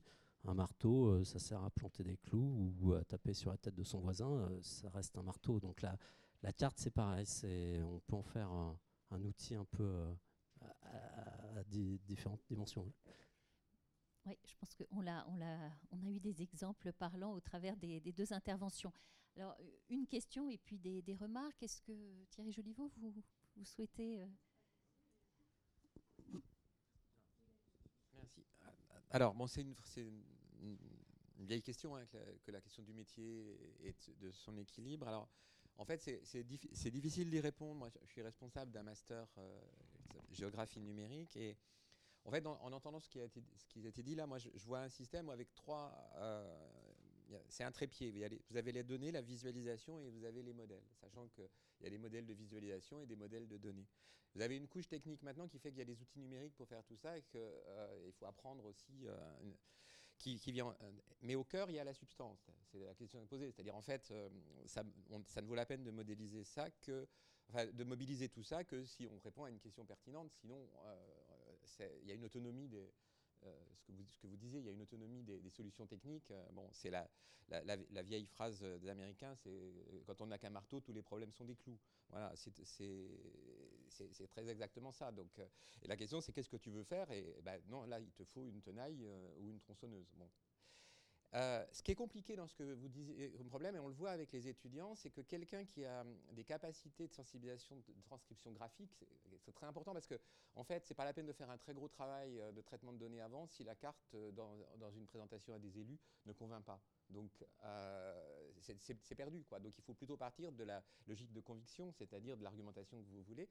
Euh, donc, c'est rare de trouver quelqu'un qui ait à la fois des, capacités de développement d'outils spécifiques fondés sur des modèles de données complexes avec une sensibilité euh, à l'expression graphique. Euh, si, vous en avez un, gardez-le dans votre service et puis augmentez-le du point de vue des salaires si vous pouvez, parce que c'est bien.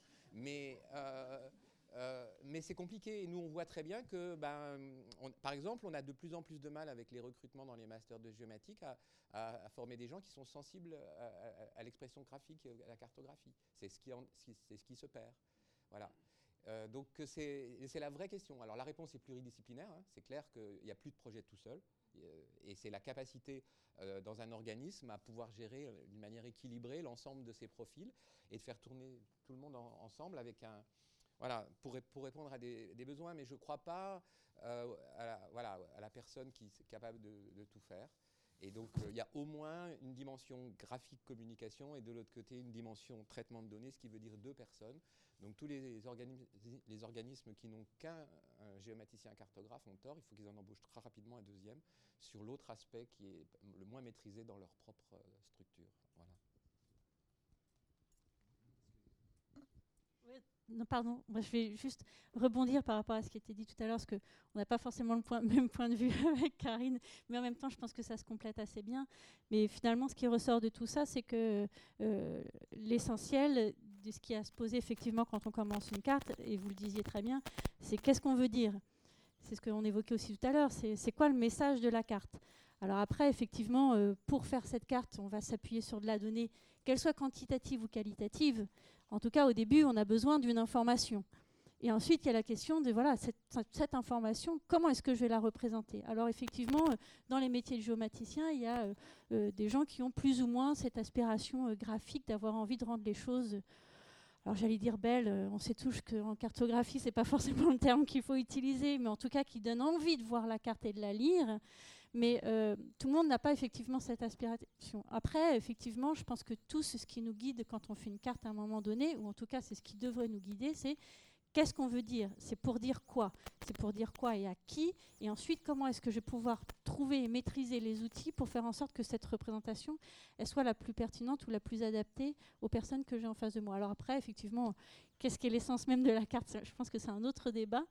Mais euh, effectivement, je pense qu'au départ, on a de toute façon tous euh, cette, question-là de, du message et de la portée et de l'impact que la carte pourra avoir par la suite. Oui, et puis ce qui est intéressant aussi dans les exemples qui ont été montrés par exemple par Vincent, c'est comment la carte bouscule les idées reçues parce que c'est une image et que euh, elle, elle, frappe d'une certaine manière, elle peut frapper les esprits. oui, il y avait une question présenter. Oui, bonjour, Dan Mosba, Ville de Paris, Direction du développement économique. Je voudrais profiter de la présence euh, d'experts ici pour euh, vous soumettre une difficulté très concrète.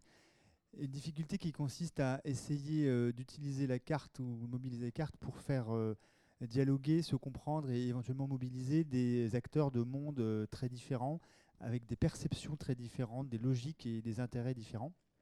Et ce cas concret, euh, c'est euh, le travail que je mène sur les emplois générés dans les livraisons des opérations d'aménagement, ce qui revient à euh, essayer d'intéresser les acteurs du monde de l'urbanisme et de l'immobilier à un objectif qui est pour eux assez marginal, qui est des actions d'emploi et d'insertion pour des populations locales plutôt en difficulté, ce qui est un sujet pour eux totalement périphérique, et de l'autre, euh, arriver à représenter des opérations d'aménagement avec des jeux d'acteurs compliqués, des séquençages difficiles à, visualiser euh, et euh, du coup des délais de livraison, des acteurs multiples pour là intéresser les acteurs du monde de l'insertion et de l'emploi. Donc ce monde de l'urbanisme et de l'immobilier qui a ses intérêts, ses logiques et qui est assez familier d'un certain type de représentation cartographique et le monde des acteurs de l'insertion et de l'emploi qui le sont beaucoup moins et qui comprennent moins euh, la logique de ces opérations à caractère euh, spatial. Merci. Vincent, tu... comment on convainc et on, enrôle euh, des, des, acteurs qui n'ont pas la culture? Moi, je veux insister sur un pan, parce que je ne me retrouve pas forcément dans les résumés qui ont été dits. Là où j'insiste, c'est sur le processus de, l'utilisation de la carte. Parce que là, on a parlé de la fabrication de la carte, on a parlé de la carte, mais en fait, ça marche si on veut emporter une décision, s'il y a un processus qui permet d'amener la carte sur les yeux de ceux. On dit les décideurs, mais c'est qui les décideurs? Là, il y a le savoir-faire pour savoir où sont les décideurs. C'est qui le décideur? Pourquoi il est intéressé? Sur quoi on va emporter sa décision? Comment une carte peut être utile à ces différents décideurs-là pour décider qu'on n'est pas, sur un objet simple, j'achète un pot de yaourt. Hein, c'est pas du tout la même chose. Euh, un projet d'aménagement ou un projet de grand territoire, c'est une, multitude d'acteurs avec des enjeux différents, avec des, attentes différentes.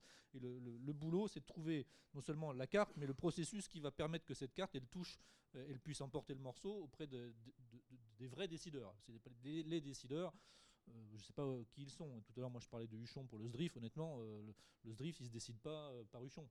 Décide par plein d'acteurs qui permettent un jour de dire bouf, ça bascule et, notre projet spatial et notre carte avec, le, avec les pastilles, ça, ça devient pas simplement un travail d'étude d'une agence d'urbanisme qui, est latérale, mais ça devient l'outil sur lequel on décide que ça va servir demain à imposer des règles d'urbanisme aux, collectivités locales. Ben ça, c'est un processus. Et c'est pour ça que je veux insister dessus, c'est quel est le processus de l'usage de la carte qu'on va fabriquer. Et ça, si on n'est pas au clair sur le processus de l'usage de la carte, on ne fabrique pas la carte comme il faut. C'est ça qu'il faut euh, euh, intégrer. Donc toute la chaîne de production, elle ne s'arrête pas simplement à celui qui va mettre en, euh, forme une jolie carte. C'est tout le processus et qui va la présenter cette carte. Quel message il va porter donc c'est tout ça sur lequel je, voulais insister. Et puis un truc qui rend très modeste que j'ai lu dans l'excellent cahier numéro 166 de l'IAU sur la cartographie, c'est que 39%, je ne sais pas si le chiffre est vrai, mais je vous le livre, enfin si c'est forcément vrai parce que c'est dans le cahier, putain j'ai failli faire une... 39% euh, de la population française ne sait pas lire une carte routière. Voilà, donc ça, ça rend modeste. Nous, ne faisons pas trop d'histoire. Après, le décideur, c'est pas l'ensemble des citoyens qui utilisent une carte routière, c'est pas le sujet. Mais euh, mettons-nous toujours dans la peau. Et j'avais des, maîtres à penser qui me disaient attention, les, élus, euh, les élus, ils ont le niveau d'une classe de CE2. Donc il faut, il faut être, faut être prudent sur la, complexité et la technicité des, cartes si on veut emporter des décisions. C'est pas, pas anodin de savoir combien si on charge trop une carte, si elle est trop euh, élaborée, si elle est euh, inaccessible. C'est pour ça que j'ai pas montré des trucs, euh, mes, patates, ou mes, chewing-gums, ça suffit des fois. voilà, il faut pas aller beaucoup plus loin pour chercher la décision. Le décideur, il m'intéresse parce qu'il va décider sur quoi j'ai envie qu'il décide.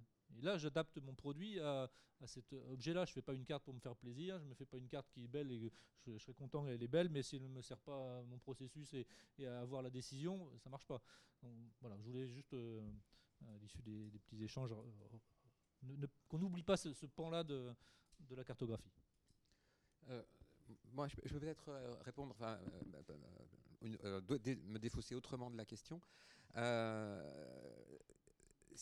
en fait, derrière, c'est un peu ce que je voulais dire. Je pense qu'il y a la cartographie d'un côté, puis il y a après le rapport à l'espace. J'ai l'impression que vos deux acteurs n'ont pas euh, le même rapport à l'espace. Euh, les, acteurs de l'immobilier, ils ont l'habitude de connaître, d'analyser l'espace, de le représenter sous forme de cartes, des types de cartes particulières qu'ils ont l'habitude, etc. Alors qu'ils ne travaillent pas forcément à la même échelle et ils ne mobilisent pas des ressources spatiales du même type que vos acteurs de l'insertion. Euh, qui ont très certainement un autre rapport à l'espace, mais qu'il faudrait que je connais pas bien, euh, donc il faudrait analyser. Mais je pense que la carte là, c'est pas, peut-être pas la, clé d'entrée. La clé d'entrée, c'est comment euh, les, acteurs se représentent l'espace et est-ce qu'il y a une manière de représenter l'espace qui peut être commun aux deux, sachant que les deux doivent faire un effort pour aller vers l'autre et que c'est compliqué de, les amener. Mais c'est peut-être là qu'il y a et surtout, est-ce que c'est très important dans votre processus, en fonction de la, demande, d'amener ces acteurs à faire ce, pas-là? C'est-à-dire, est-ce que pour se comprendre, euh, c'est vraiment stratégique ou pas? C'est ça que je voulais insister dans le monde de l'aménagement et d'urbanisme, où, les, géographes et les, cartographes sont importants. On, surestime souvent la, place de l'espace dans la décision. Quand on voit après pour quelles raisons sont, prises il y a des bonnes cartes qui vont emporter des décisions, il y a des mauvaises cartes qui auraient pu l'emporter, mais on ne le saura jamais. Puis il y a aussi tout un tas de cartes super qui étaient très bien faites, mais les, décisions se sont faites sur d'autres critères, parce que pour le, pour le contexte de décision, c'était pas euh, l'espace n'était pas premier. Donc je pense qu'il faut, je suis, assez d'accord avec ce, que, vous disiez, je ne sais pas si c'est... Beaucoup de gens ne savent pas lire les cartes, et comme en fait on est dans un milieu professionnel où à peu près tout le monde a appris à les, lire, on, croit que tout le monde... Euh, c'est un peu comme si vous avez un colloque de grammairien euh, qui est persuadé que le niveau de langue des gens euh, fait que des, questions sur, voilà, de, langue sont importantes. Et ça, c'est un, un biais. C'est pour ça que euh, quand on dit ah oui le GPS a, tué complètement le système de repérage, chaque fois qu'on me dit ça, je me dis mais qu'est-ce que les gens lisaient dans les années 50 sur une carte euh, À part le fait que pour aller de Lyon à Marseille, il fallait descendre dans le sud et puis suivre, etc. Mais est-ce qu'avec la carte routière, on regardait plus qu'avec le GPS Et par exemple, je m'interroge toujours pourquoi y a-t-il encore des cartes sur les GPS alors qu'en fait, on peut être guidé par la voix. Donc, euh, vous le branchez, il vous dit à gauche, à droite. Mais à quoi sert la carte? Qui regarde la carte dans sa, voiture? Et si on se pose la question-là, moi, ce que je pense, c'est parce qu'en fait, il faut qu'il y ait une, dimension réelle. Euh, c'est pas pas une voix euh, venue du ciel qui vous guide. Elle, se base sur des réalités terrain et vous croyez la voix parce que vous voyez que ça bouge sur quelque chose qui en fait est pour vous la réalité, même si vous pouvez la regarder par la, vitre euh, à travers ou le pare-brise. Ça fait rien, la réalité elle est là et la voix exprime la réalité. C'est ça que je voulais dire. Et quand euh, à un moment donné, il faut que la, réalité soit reprise par la carte. Et euh, c'est quelque chose qui n'est pas évident et qui fait partie quand même aussi de l'argumentation. Votre, moi, par exemple, dans ce que vous avez présenté, je, trouve ça, il y a deux choses que, je trouve très, intéressantes. D'une part, le fait que ce sont des cartes de conviction, donc on pourrait en effet avoir d'autres cartes qui, diraient des choses euh, différentes, mais dans la logique de conviction d'élu, vous avez choisi les, images qui, parlent. Et puis, euh, moi, je trouve ça très intéressant, les pastilles euh, à la fin. En fait, c'est des, cartes qui avaient été inventées il y a 25 ou 30 ans, hein, qui s'appellent les cartes par maille. Simplement, vous mettez des cercles, mais c'est des cartes par maille. Et qui avaient été présentes. Il y a un très, bon bouquin de Lajoie, je crois, qui date de, ouais, il y a assez longtemps, qui présente sur, sur Rouen la manière de faire une cartographie par maille. Et alors, s'il y a quelque chose, moi j'ai trouvé ça vraiment très bien à l'époque, s'il y a quelque chose qui a fait un flop, c'est la représentation abstraite par maille. Si vous arrivez, moi ça m'intéresse vraiment de voir comment vous arrivez, mais si vous arrivez à convaincre maintenant, c'est soit que ça tombe bien dans le, bon, au bon moment, parce qu'en fait il y a une abstraction complète, c'est-à-dire il faut convaincre des gens qui regardent de dire mais mon territoire ne ressemble pas à des petites pastilles les unes à côté des autres, mon territoire il a eu d'autres formes. Et là vous avez une logique d'abstraction un petit peu euh, complexe qui amène. Mais si ça, fonctionne, ça veut dire que le rapport à la carte du public a évolué en 20 ans. C'est ça que, que j'allais vous dire.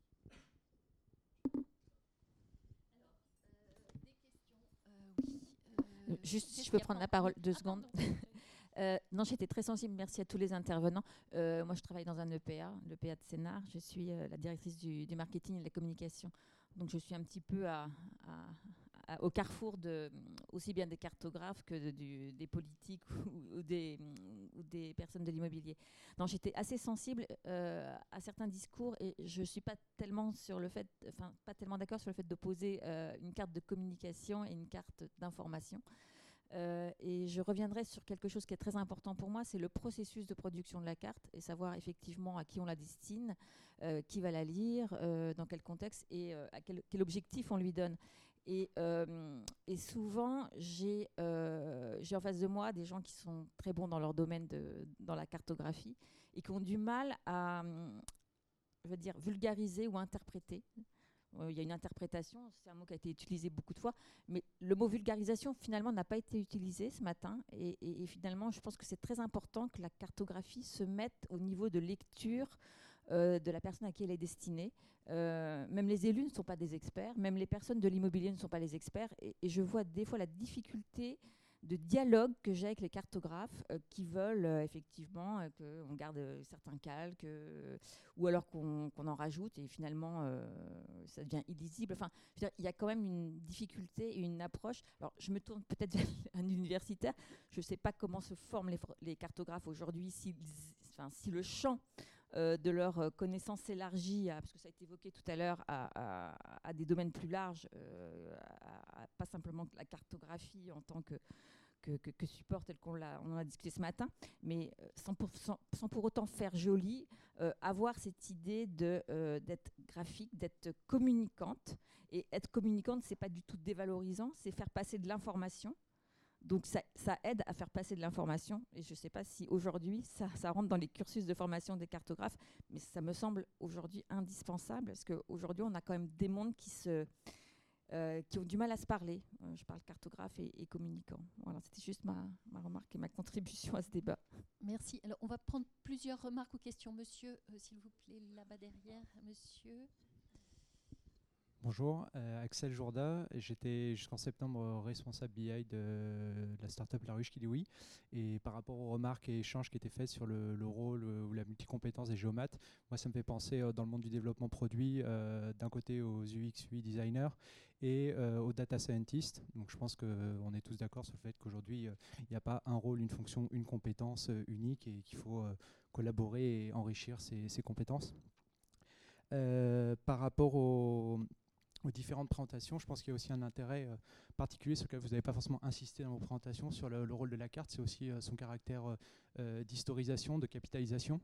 Euh, parce qu'aujourd'hui on est dans les processus de, décision en projection, mais en fait c'est important de savoir euh, bah, d'où on vient. Et votre exemple de la carte euh, de la métropole ex-Marseille des années 60, bah, c'est aussi un témoignage d'une pensée à l'époque, d'une histoire, d'un contexte. Et aujourd'hui les décisions qu'on prend, elles sont aussi le résultat de nombreux processus politiques et décisionnaires qui ont eu lieu depuis tout ce temps. Euh, à ce propos, vous ne nous avez pas répondu pour savoir s'ils ont opté pour euh, le modèle en ring ou en Interpol, et je serais curieux de savoir. et euh, non, plus, pragmatiquement, pardon, en termes de questions, aujourd'hui, je suis en reconversion professionnelle et je vais me présenter en représentant de collectivités locales rurales, passamment la Rochère, au cœur des trois provinces entre la Haute-Saône, la Haute-Marne et les Vosges. Je vous laisse situer. par rapport à tout ce que vous avez dit, moi j'ai une question, c'est comment aujourd'hui, euh, tout ce que vous partagez aujourd'hui, euh, on est en mesure de le, partager aussi bah, à d'autres pôles qui ne sont pas des pôles urbains ou de grandes métropoles à forte attractivité. Euh, comment s'opère le transfert de compétences, le transfert aussi peut-être technologique, de savoir-faire avec les zones rurales. voilà, quel est votre avis ou votre connaissance du sujet là-dessus? Alors, on va prendre encore deux questions. Monsieur ici, et puis il y avait monsieur qui souhaitait aussi euh, vous présenter, vous poser votre Tout à fait. Juste un petit commentaire. Hein. Je m'appelle Bruno Chable, je suis du ministère des Armées et je suis le responsable de la géographie au sein des armées. Euh, donc, euh, j'ai écouté avec attention tout ce qui a été dit et je, prends, et je partage un certain nombre de points de vue, d'autres un peu moins. Mais je retiendrai simplement deux petites, deux petites oppositions que je, je note. Est-ce qu'on représente des analyses ou on analyse des représentations? Et puis ce qui est important dans le cycle d'aide euh, à la décision, notamment à l'aide à la décision ou l'appui à la décision, euh, quand j'entends certains mots, j'entends emporter la conviction, influence, je me retrouve, est-ce qu'on est dans la décision, dans l'influence du décideur? Qui décide? Est-ce le technicien, celui qui fait, ou celui qui, qui, est élu pour décider? Ou le chef, tout simplement, euh, d'un point de vue... Donc, donc voilà, ça... Mais c'est important parce qu'en effet, est-on dans une aide à la décision ou dans une logique d'influence? Voilà, tout simplement. Je, je, vous remercie en tout cas pour cette, euh, ce déjeuner. Merci. Petit déjeuner. Passer à, à, monsieur. Je crois qu'il y avait encore une, une, Voilà, on va prendre encore une. Allez-y, puis monsieur. Tous les deux, j'ai une question. Ah, bon, j'ai une petite question. Je suis Pascal Boyot de la société Cyclomédia. Pour ceux qui ne savent pas ce que c'est, c'est les vues immersives dans les villes. Et j'ai trouvé ça très intéressant, votre remarque, mais j'avais une question qui est peut-être un peu basique. Pour moi, une carte, j'ai travaillé 17 ans dans les cartographies routières chez Irnavtech, c'est, c'est peut-être ma, ma, vision, mais c'est une représentation du monde réel sur laquelle on agrège des données. Et aujourd'hui, dans toutes les présentations que j'ai vues, c'est des données 2D, vues de dessus, vectorielles. Sachez quand même qu'il y a eu un virage technologique qui a été créé par un concurrent sérieux qui s'appelle Google avec Street View. De nombreuses villes utilisent Street View. Et je vais vous donner un exemple. 95% des villes aux Pays-Bas utilisent des vues immersives depuis 10 ans. Et en fait, c'est un moyen de communiquer, plutôt que d'avoir une représentation simplifiée d'une carte que probablement pas mal de gens ne comprennent pas, un élu est tout à fait capable de comprendre une, une, image de sa ville sur laquelle vous allez superposer des informations. Donc ma question est, qu'est-ce qu'une carte pour vous? Parce que je ne suis pas sûr d'avoir tout compris. Est-ce que ça peut aussi être quelque chose qui ressemble à une image réelle, une vue immersive sur laquelle on projette des informations? Et deuxième question, est-ce que par exemple, euh, moi j'ai l'impression que la France est très en retard sur ce domaine. Euh, New York a 2000 utilisateurs avec des vues immersives. Euh, Stockholm, Stuttgart. En France, je connais trois villes qui sont comme ça. C'est Paris qui a commencé, Le Havre et Bordeaux qui a lancé un marché. Donc c'est à la fois une question et un constat. Je pense qu'il y a des ruptures technologiques sur lesquelles il faut. La carte, c'est pas simplement qu'une vue 2D, euh, vue de dessus vectorielle. Ça peut être des images sur lesquelles les gens comprennent parfaitement. Et effectivement, Google a beaucoup évangélisé. Donc c'est une sorte de question et de constat. Je ne sais pas si quelqu'un peut répondre.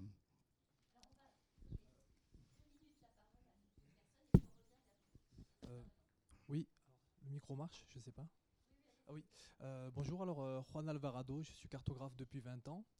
Alors, euh, moi, je m'intéressais surtout à la partie géographie, hein, qui était exposée dans le dernier exposé sur la, métropole d'Aix-Marseille. ce qui m'a beaucoup intéressé, c'est la polarité des territoires et constater que bon, la France a toujours, on a, toujours dit avant, il y avait Paris et le désert français. C'est ce qu'on nous a toujours exposé à nous en tant que géographes. Maintenant, on constate qu'il y a des métropoles comme Toulouse, comme euh, Lyon, où on voit que tous les flux partent du centre-ville, alors que par exemple sur la métropole d'Aix-Marseille, ce n'est pas forcément le cas. Et quelque chose qui est assez remarquable euh, récemment par rapport au, mode de consommation des gens, c'est que les gens vont de plus en plus vers, vers, les supermarchés, vers les grands hypermarchés, et même les hypermarchés maintenant sont délaissés pour la vente en ligne. Comment, à travers les cartes, peut-on aider à redynamiser des petites villes de 50 000 habitants qui voient leurs centres commerciaux déserter le centre-ville et qui pourtant étaient des villes qui avaient un charme. Par exemple, on regarde Aix-Provence, cette ville-là arrive encore à avoir un, centre-ville dynamique. Mais est-ce le cas des autres villes de la communauté de, de la métropole d'Aix-Marseille Et comment peut-on faire en sorte que les gens reviennent vers les centres-villes? Parce que c'est une problématique quand même qui est assez présente sur le territoire français. Et c'est dommage parce que ça crée du lien social, ça crée des, et comment la carte peut aider à être un pouvoir de décision dans ce domaine-là? on, attribue beaucoup de, pouvoir et de conviction à la carte. Euh, ok, alors très vite. Euh, merci. Euh, moi, je voulais réagir. Je vous remercie pour ces présentations et tous les questionnements qui sont vraiment passionnants. je voulais poser une question sous l'angle de l'animation territoriale. je suis à l'IAU depuis peu. Euh, nous, on travaille plus spécifiquement avec les territoires pour euh, les aider euh, dans leur démarche territoriale.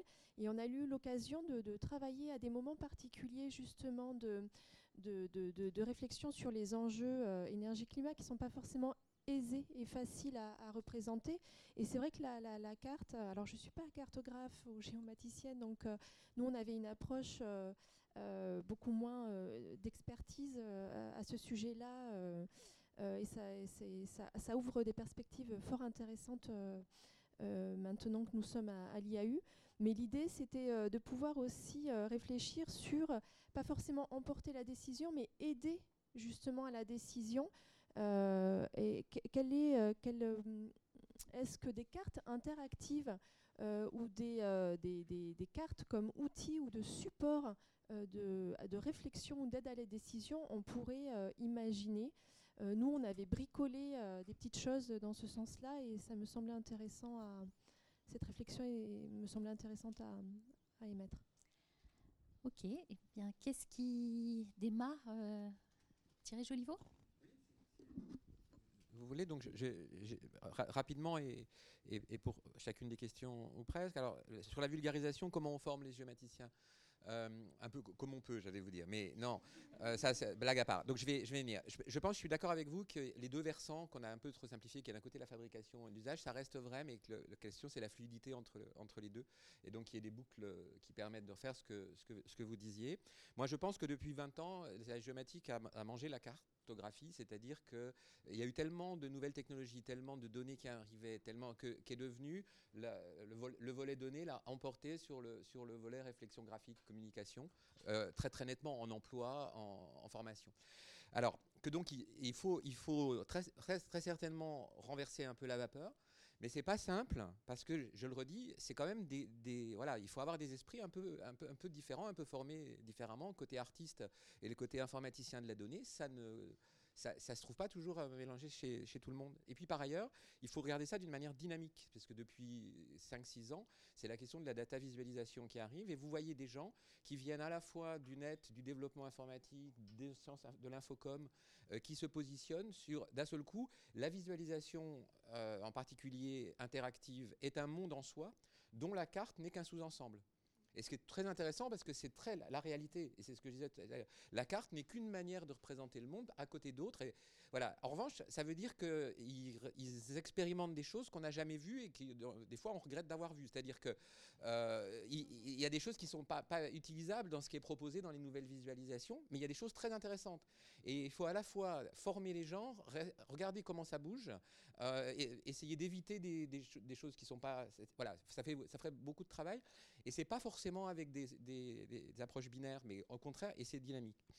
Sur euh, le partage en dehors des métropoles, ce que vous disiez, euh, je pense que c'est quand même les intercommunalités, mais il y a peut-être d'autres personnes plus compétentes que moi pour répondre, c'est les intercommunalités qui vont porter euh, la formation géographique. Mais je suis, un peu d'accord avec vous, c'est que quand je vous disais qu'il faut, acheter il faut embaucher un deuxième informaticien, il faut déjà en avoir un. Donc si vous, voilà, si vous en avez un, il faudra bien choisir à un moment donné, c'est quelqu'un, bon c'est ce qu'on appelle dans le métier le mouton à cinq pattes, qui n'existe pas, mais qui est capable de faire une super carte tout en, en étant sur 10 extraordinaire dans la modélisation de sa donnée bon, c'est compliqué. Euh, je ne réponds pas aux responsables de géographie des armées parce que je pense avec vous, en effet, que je suis d'accord avec vous sur l'influence et décisions. C'est pas toujours la même chose, mais c'est pas mon, c'est pas vraiment mon domaine. Et quant aux villes immersives, je voulais répondre de manière académique. Si vous prenez le dernier grand bouquin de cartographie en France, en les cinq volumes de Covin, etc., il est évident que la carte n'est plus euh, une vision zénitale avec une échelle, euh, une, échelle uniforme sur l'ensemble de la représentation, et que les vues 3D, alors donc que les vues immersives, si etc., font partie de la cartographie. C'est-à-dire que ça fait assez longtemps qu'on les a intégrées. Maintenant, il faut, il faut qu'elles prouvent que si vous voulez, en rentrant euh, uniquement soi-même en se projetant dans un espace, c'est-à-dire en ayant une perspective très individuelle, on ait la capacité de synthèse et de vue du territoire collectif et global euh, parce que l'immersion, ça veut dire que je me mets tout seul dans un environnement, mais comment je partage à 2000 un, univers quand on a chacun cette propre vue de son univers? Alors que la carte servait à ça, elle donnait une vision unique pour les 2000 personnes qui permettait de débattre. Donc le débat autour de la vue immersive est intéressant. Euh, il va quand même demander euh, des recherches universitaires pour rester, garder ma, ma casquette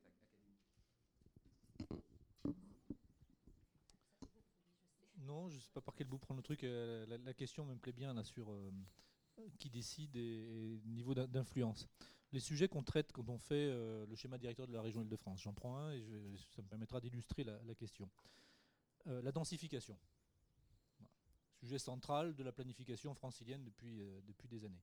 Qu'est-ce qui, qui marche le mieux pour réussir la densification, qui est un enjeu d'intérêt général? Il ne faut pas le pousser trop loin, mais il faut quand même y aller, faire cette densification, et pour lequel la plupart des acteurs, en tout cas euh, bien en amont du schéma directeur, n'étaient pas du tout alignés euh, sur ça. C'est pas parce que le président Huchon ou même le président de la République va décider, moi je dis il faut densifier. Derrière, vous pouvez toujours courir, il ne se passera rien, pas grand-chose. Donc comment, comment on fait basculer le truc? Eh ben, c'est un peu comme la carte qui n'est pas le, euh, seul vecteur pour réussir. Il faut plein de paramètres, il faut influencer, c'est vrai, vous avez raison, parce que les décideurs sont multiples. Et je, me réfère à la carte que je montrais tout à l'heure, les 1001 projets. C'est ça qu'il faut atteindre. Et ce n'est pas un décideur. On n'est pas dans l'armée où vous avez euh, le, grand chef à plume qui décide et derrière, je ne dis pas que c'est simple, mais c'est lisible de qui décide et comment la chaîne de décision va se traduire dans l'action de, tous les fantassins.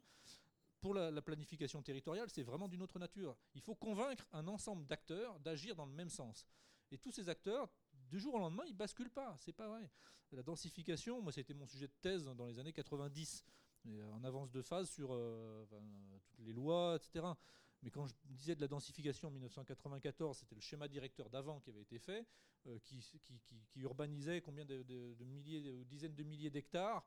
On n'était pas du tout. Et donc il a fallu 20 ans pour faire basculer euh, les esprits, pour que les lois nationales se disent il faut densifier, qu'ensuite on fasse le schéma directeur qui dit il faut densifier, que le schéma directeur lui-même il met des verrous juridiques qui oblige quelque part ou guide euh, la planification locale pour aller dans le sens de la densification. Mais moi, je vais vous dire comment je ressens le truc. Qu'est-ce qui a le mieux marché pour influencer sur la densification? C'est pas les règles du SDRIF qui décident. C'est toute la communication et les débats qui ont permis d'amener à ces décisions-là, qui ont marqué les esprits de la plupart des décideurs multiples qui permettent de faire les milliers un projets. Donc voilà, on n'est pas dans le. Alors je ne sais pas si c'est de l'influence, c'est de, c'est de la décision collective qu'il faut amener à basculer vers de l'intérêt général et que tout le monde s'accorde sur le même intérêt général. Donc c'est pas évident. Et cet intérêt général, il ne se forge pas du jour au lendemain. Et personne n'a la vérité révélée. Donc c'est là où il y a de la conviction, c'est là où il y a un moment, il faut décider de quelque chose, ou se dire, bah, finalement c'est ça qu'on cherche, et puis on y va. Euh, donc euh, le, problème, c'est qui va décider ça et comment. Donc il y a un, réseau de. Voilà, il faut tisser des, liens pour euh, effectivement influencer, mais basculer sur de la décision multiple. C'est un peu différent de, l'armée. Je trouve que c'est très intéressant comme, euh, comme dialogue. Après, il y a eu plusieurs questions sur le rural ou sur les, villes moyennes.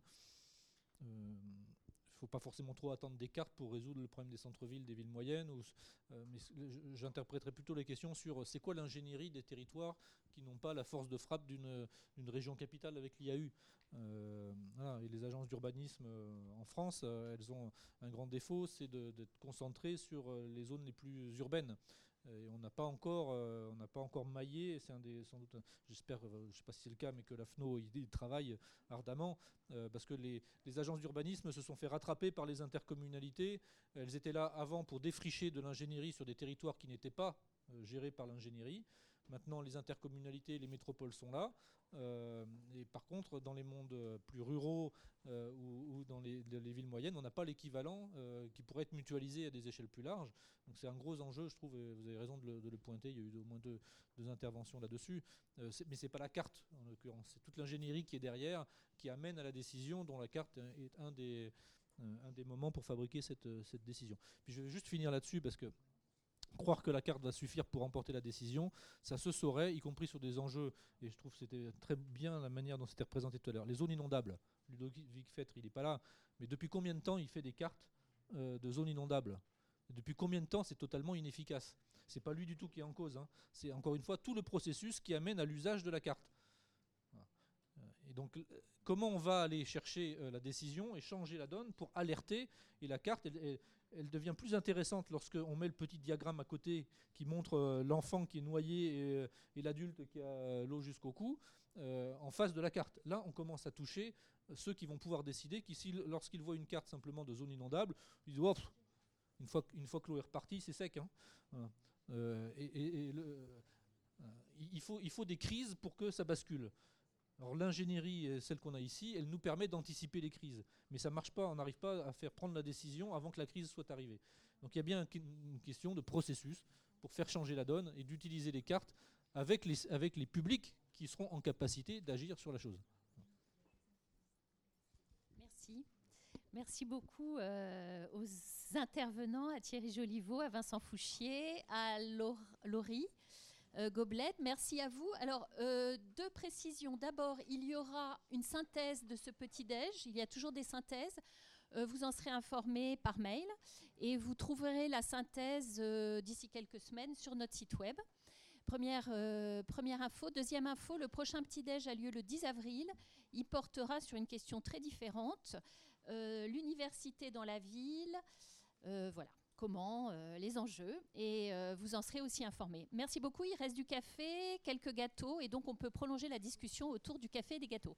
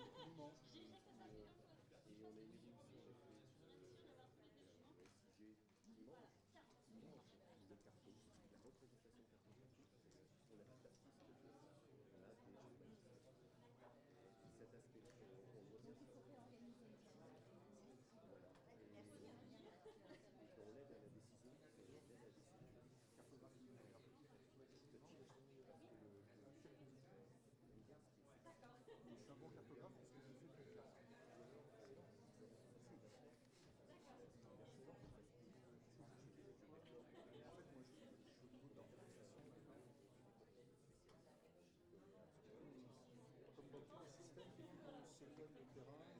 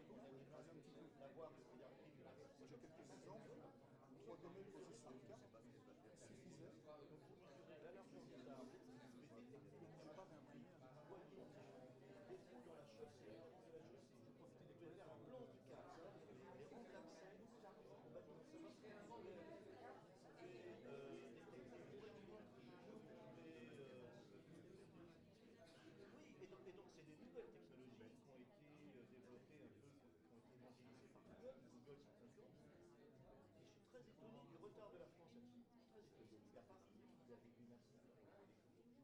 vous avez un marché de 1000 et en fait, ça permet. Vous allez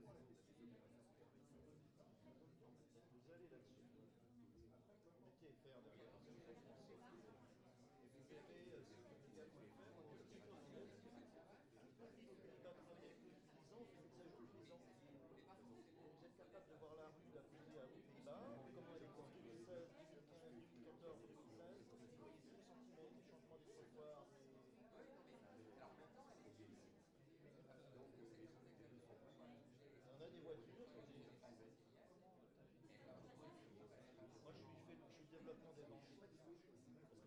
qui est et par exemple, on a voulu travailler au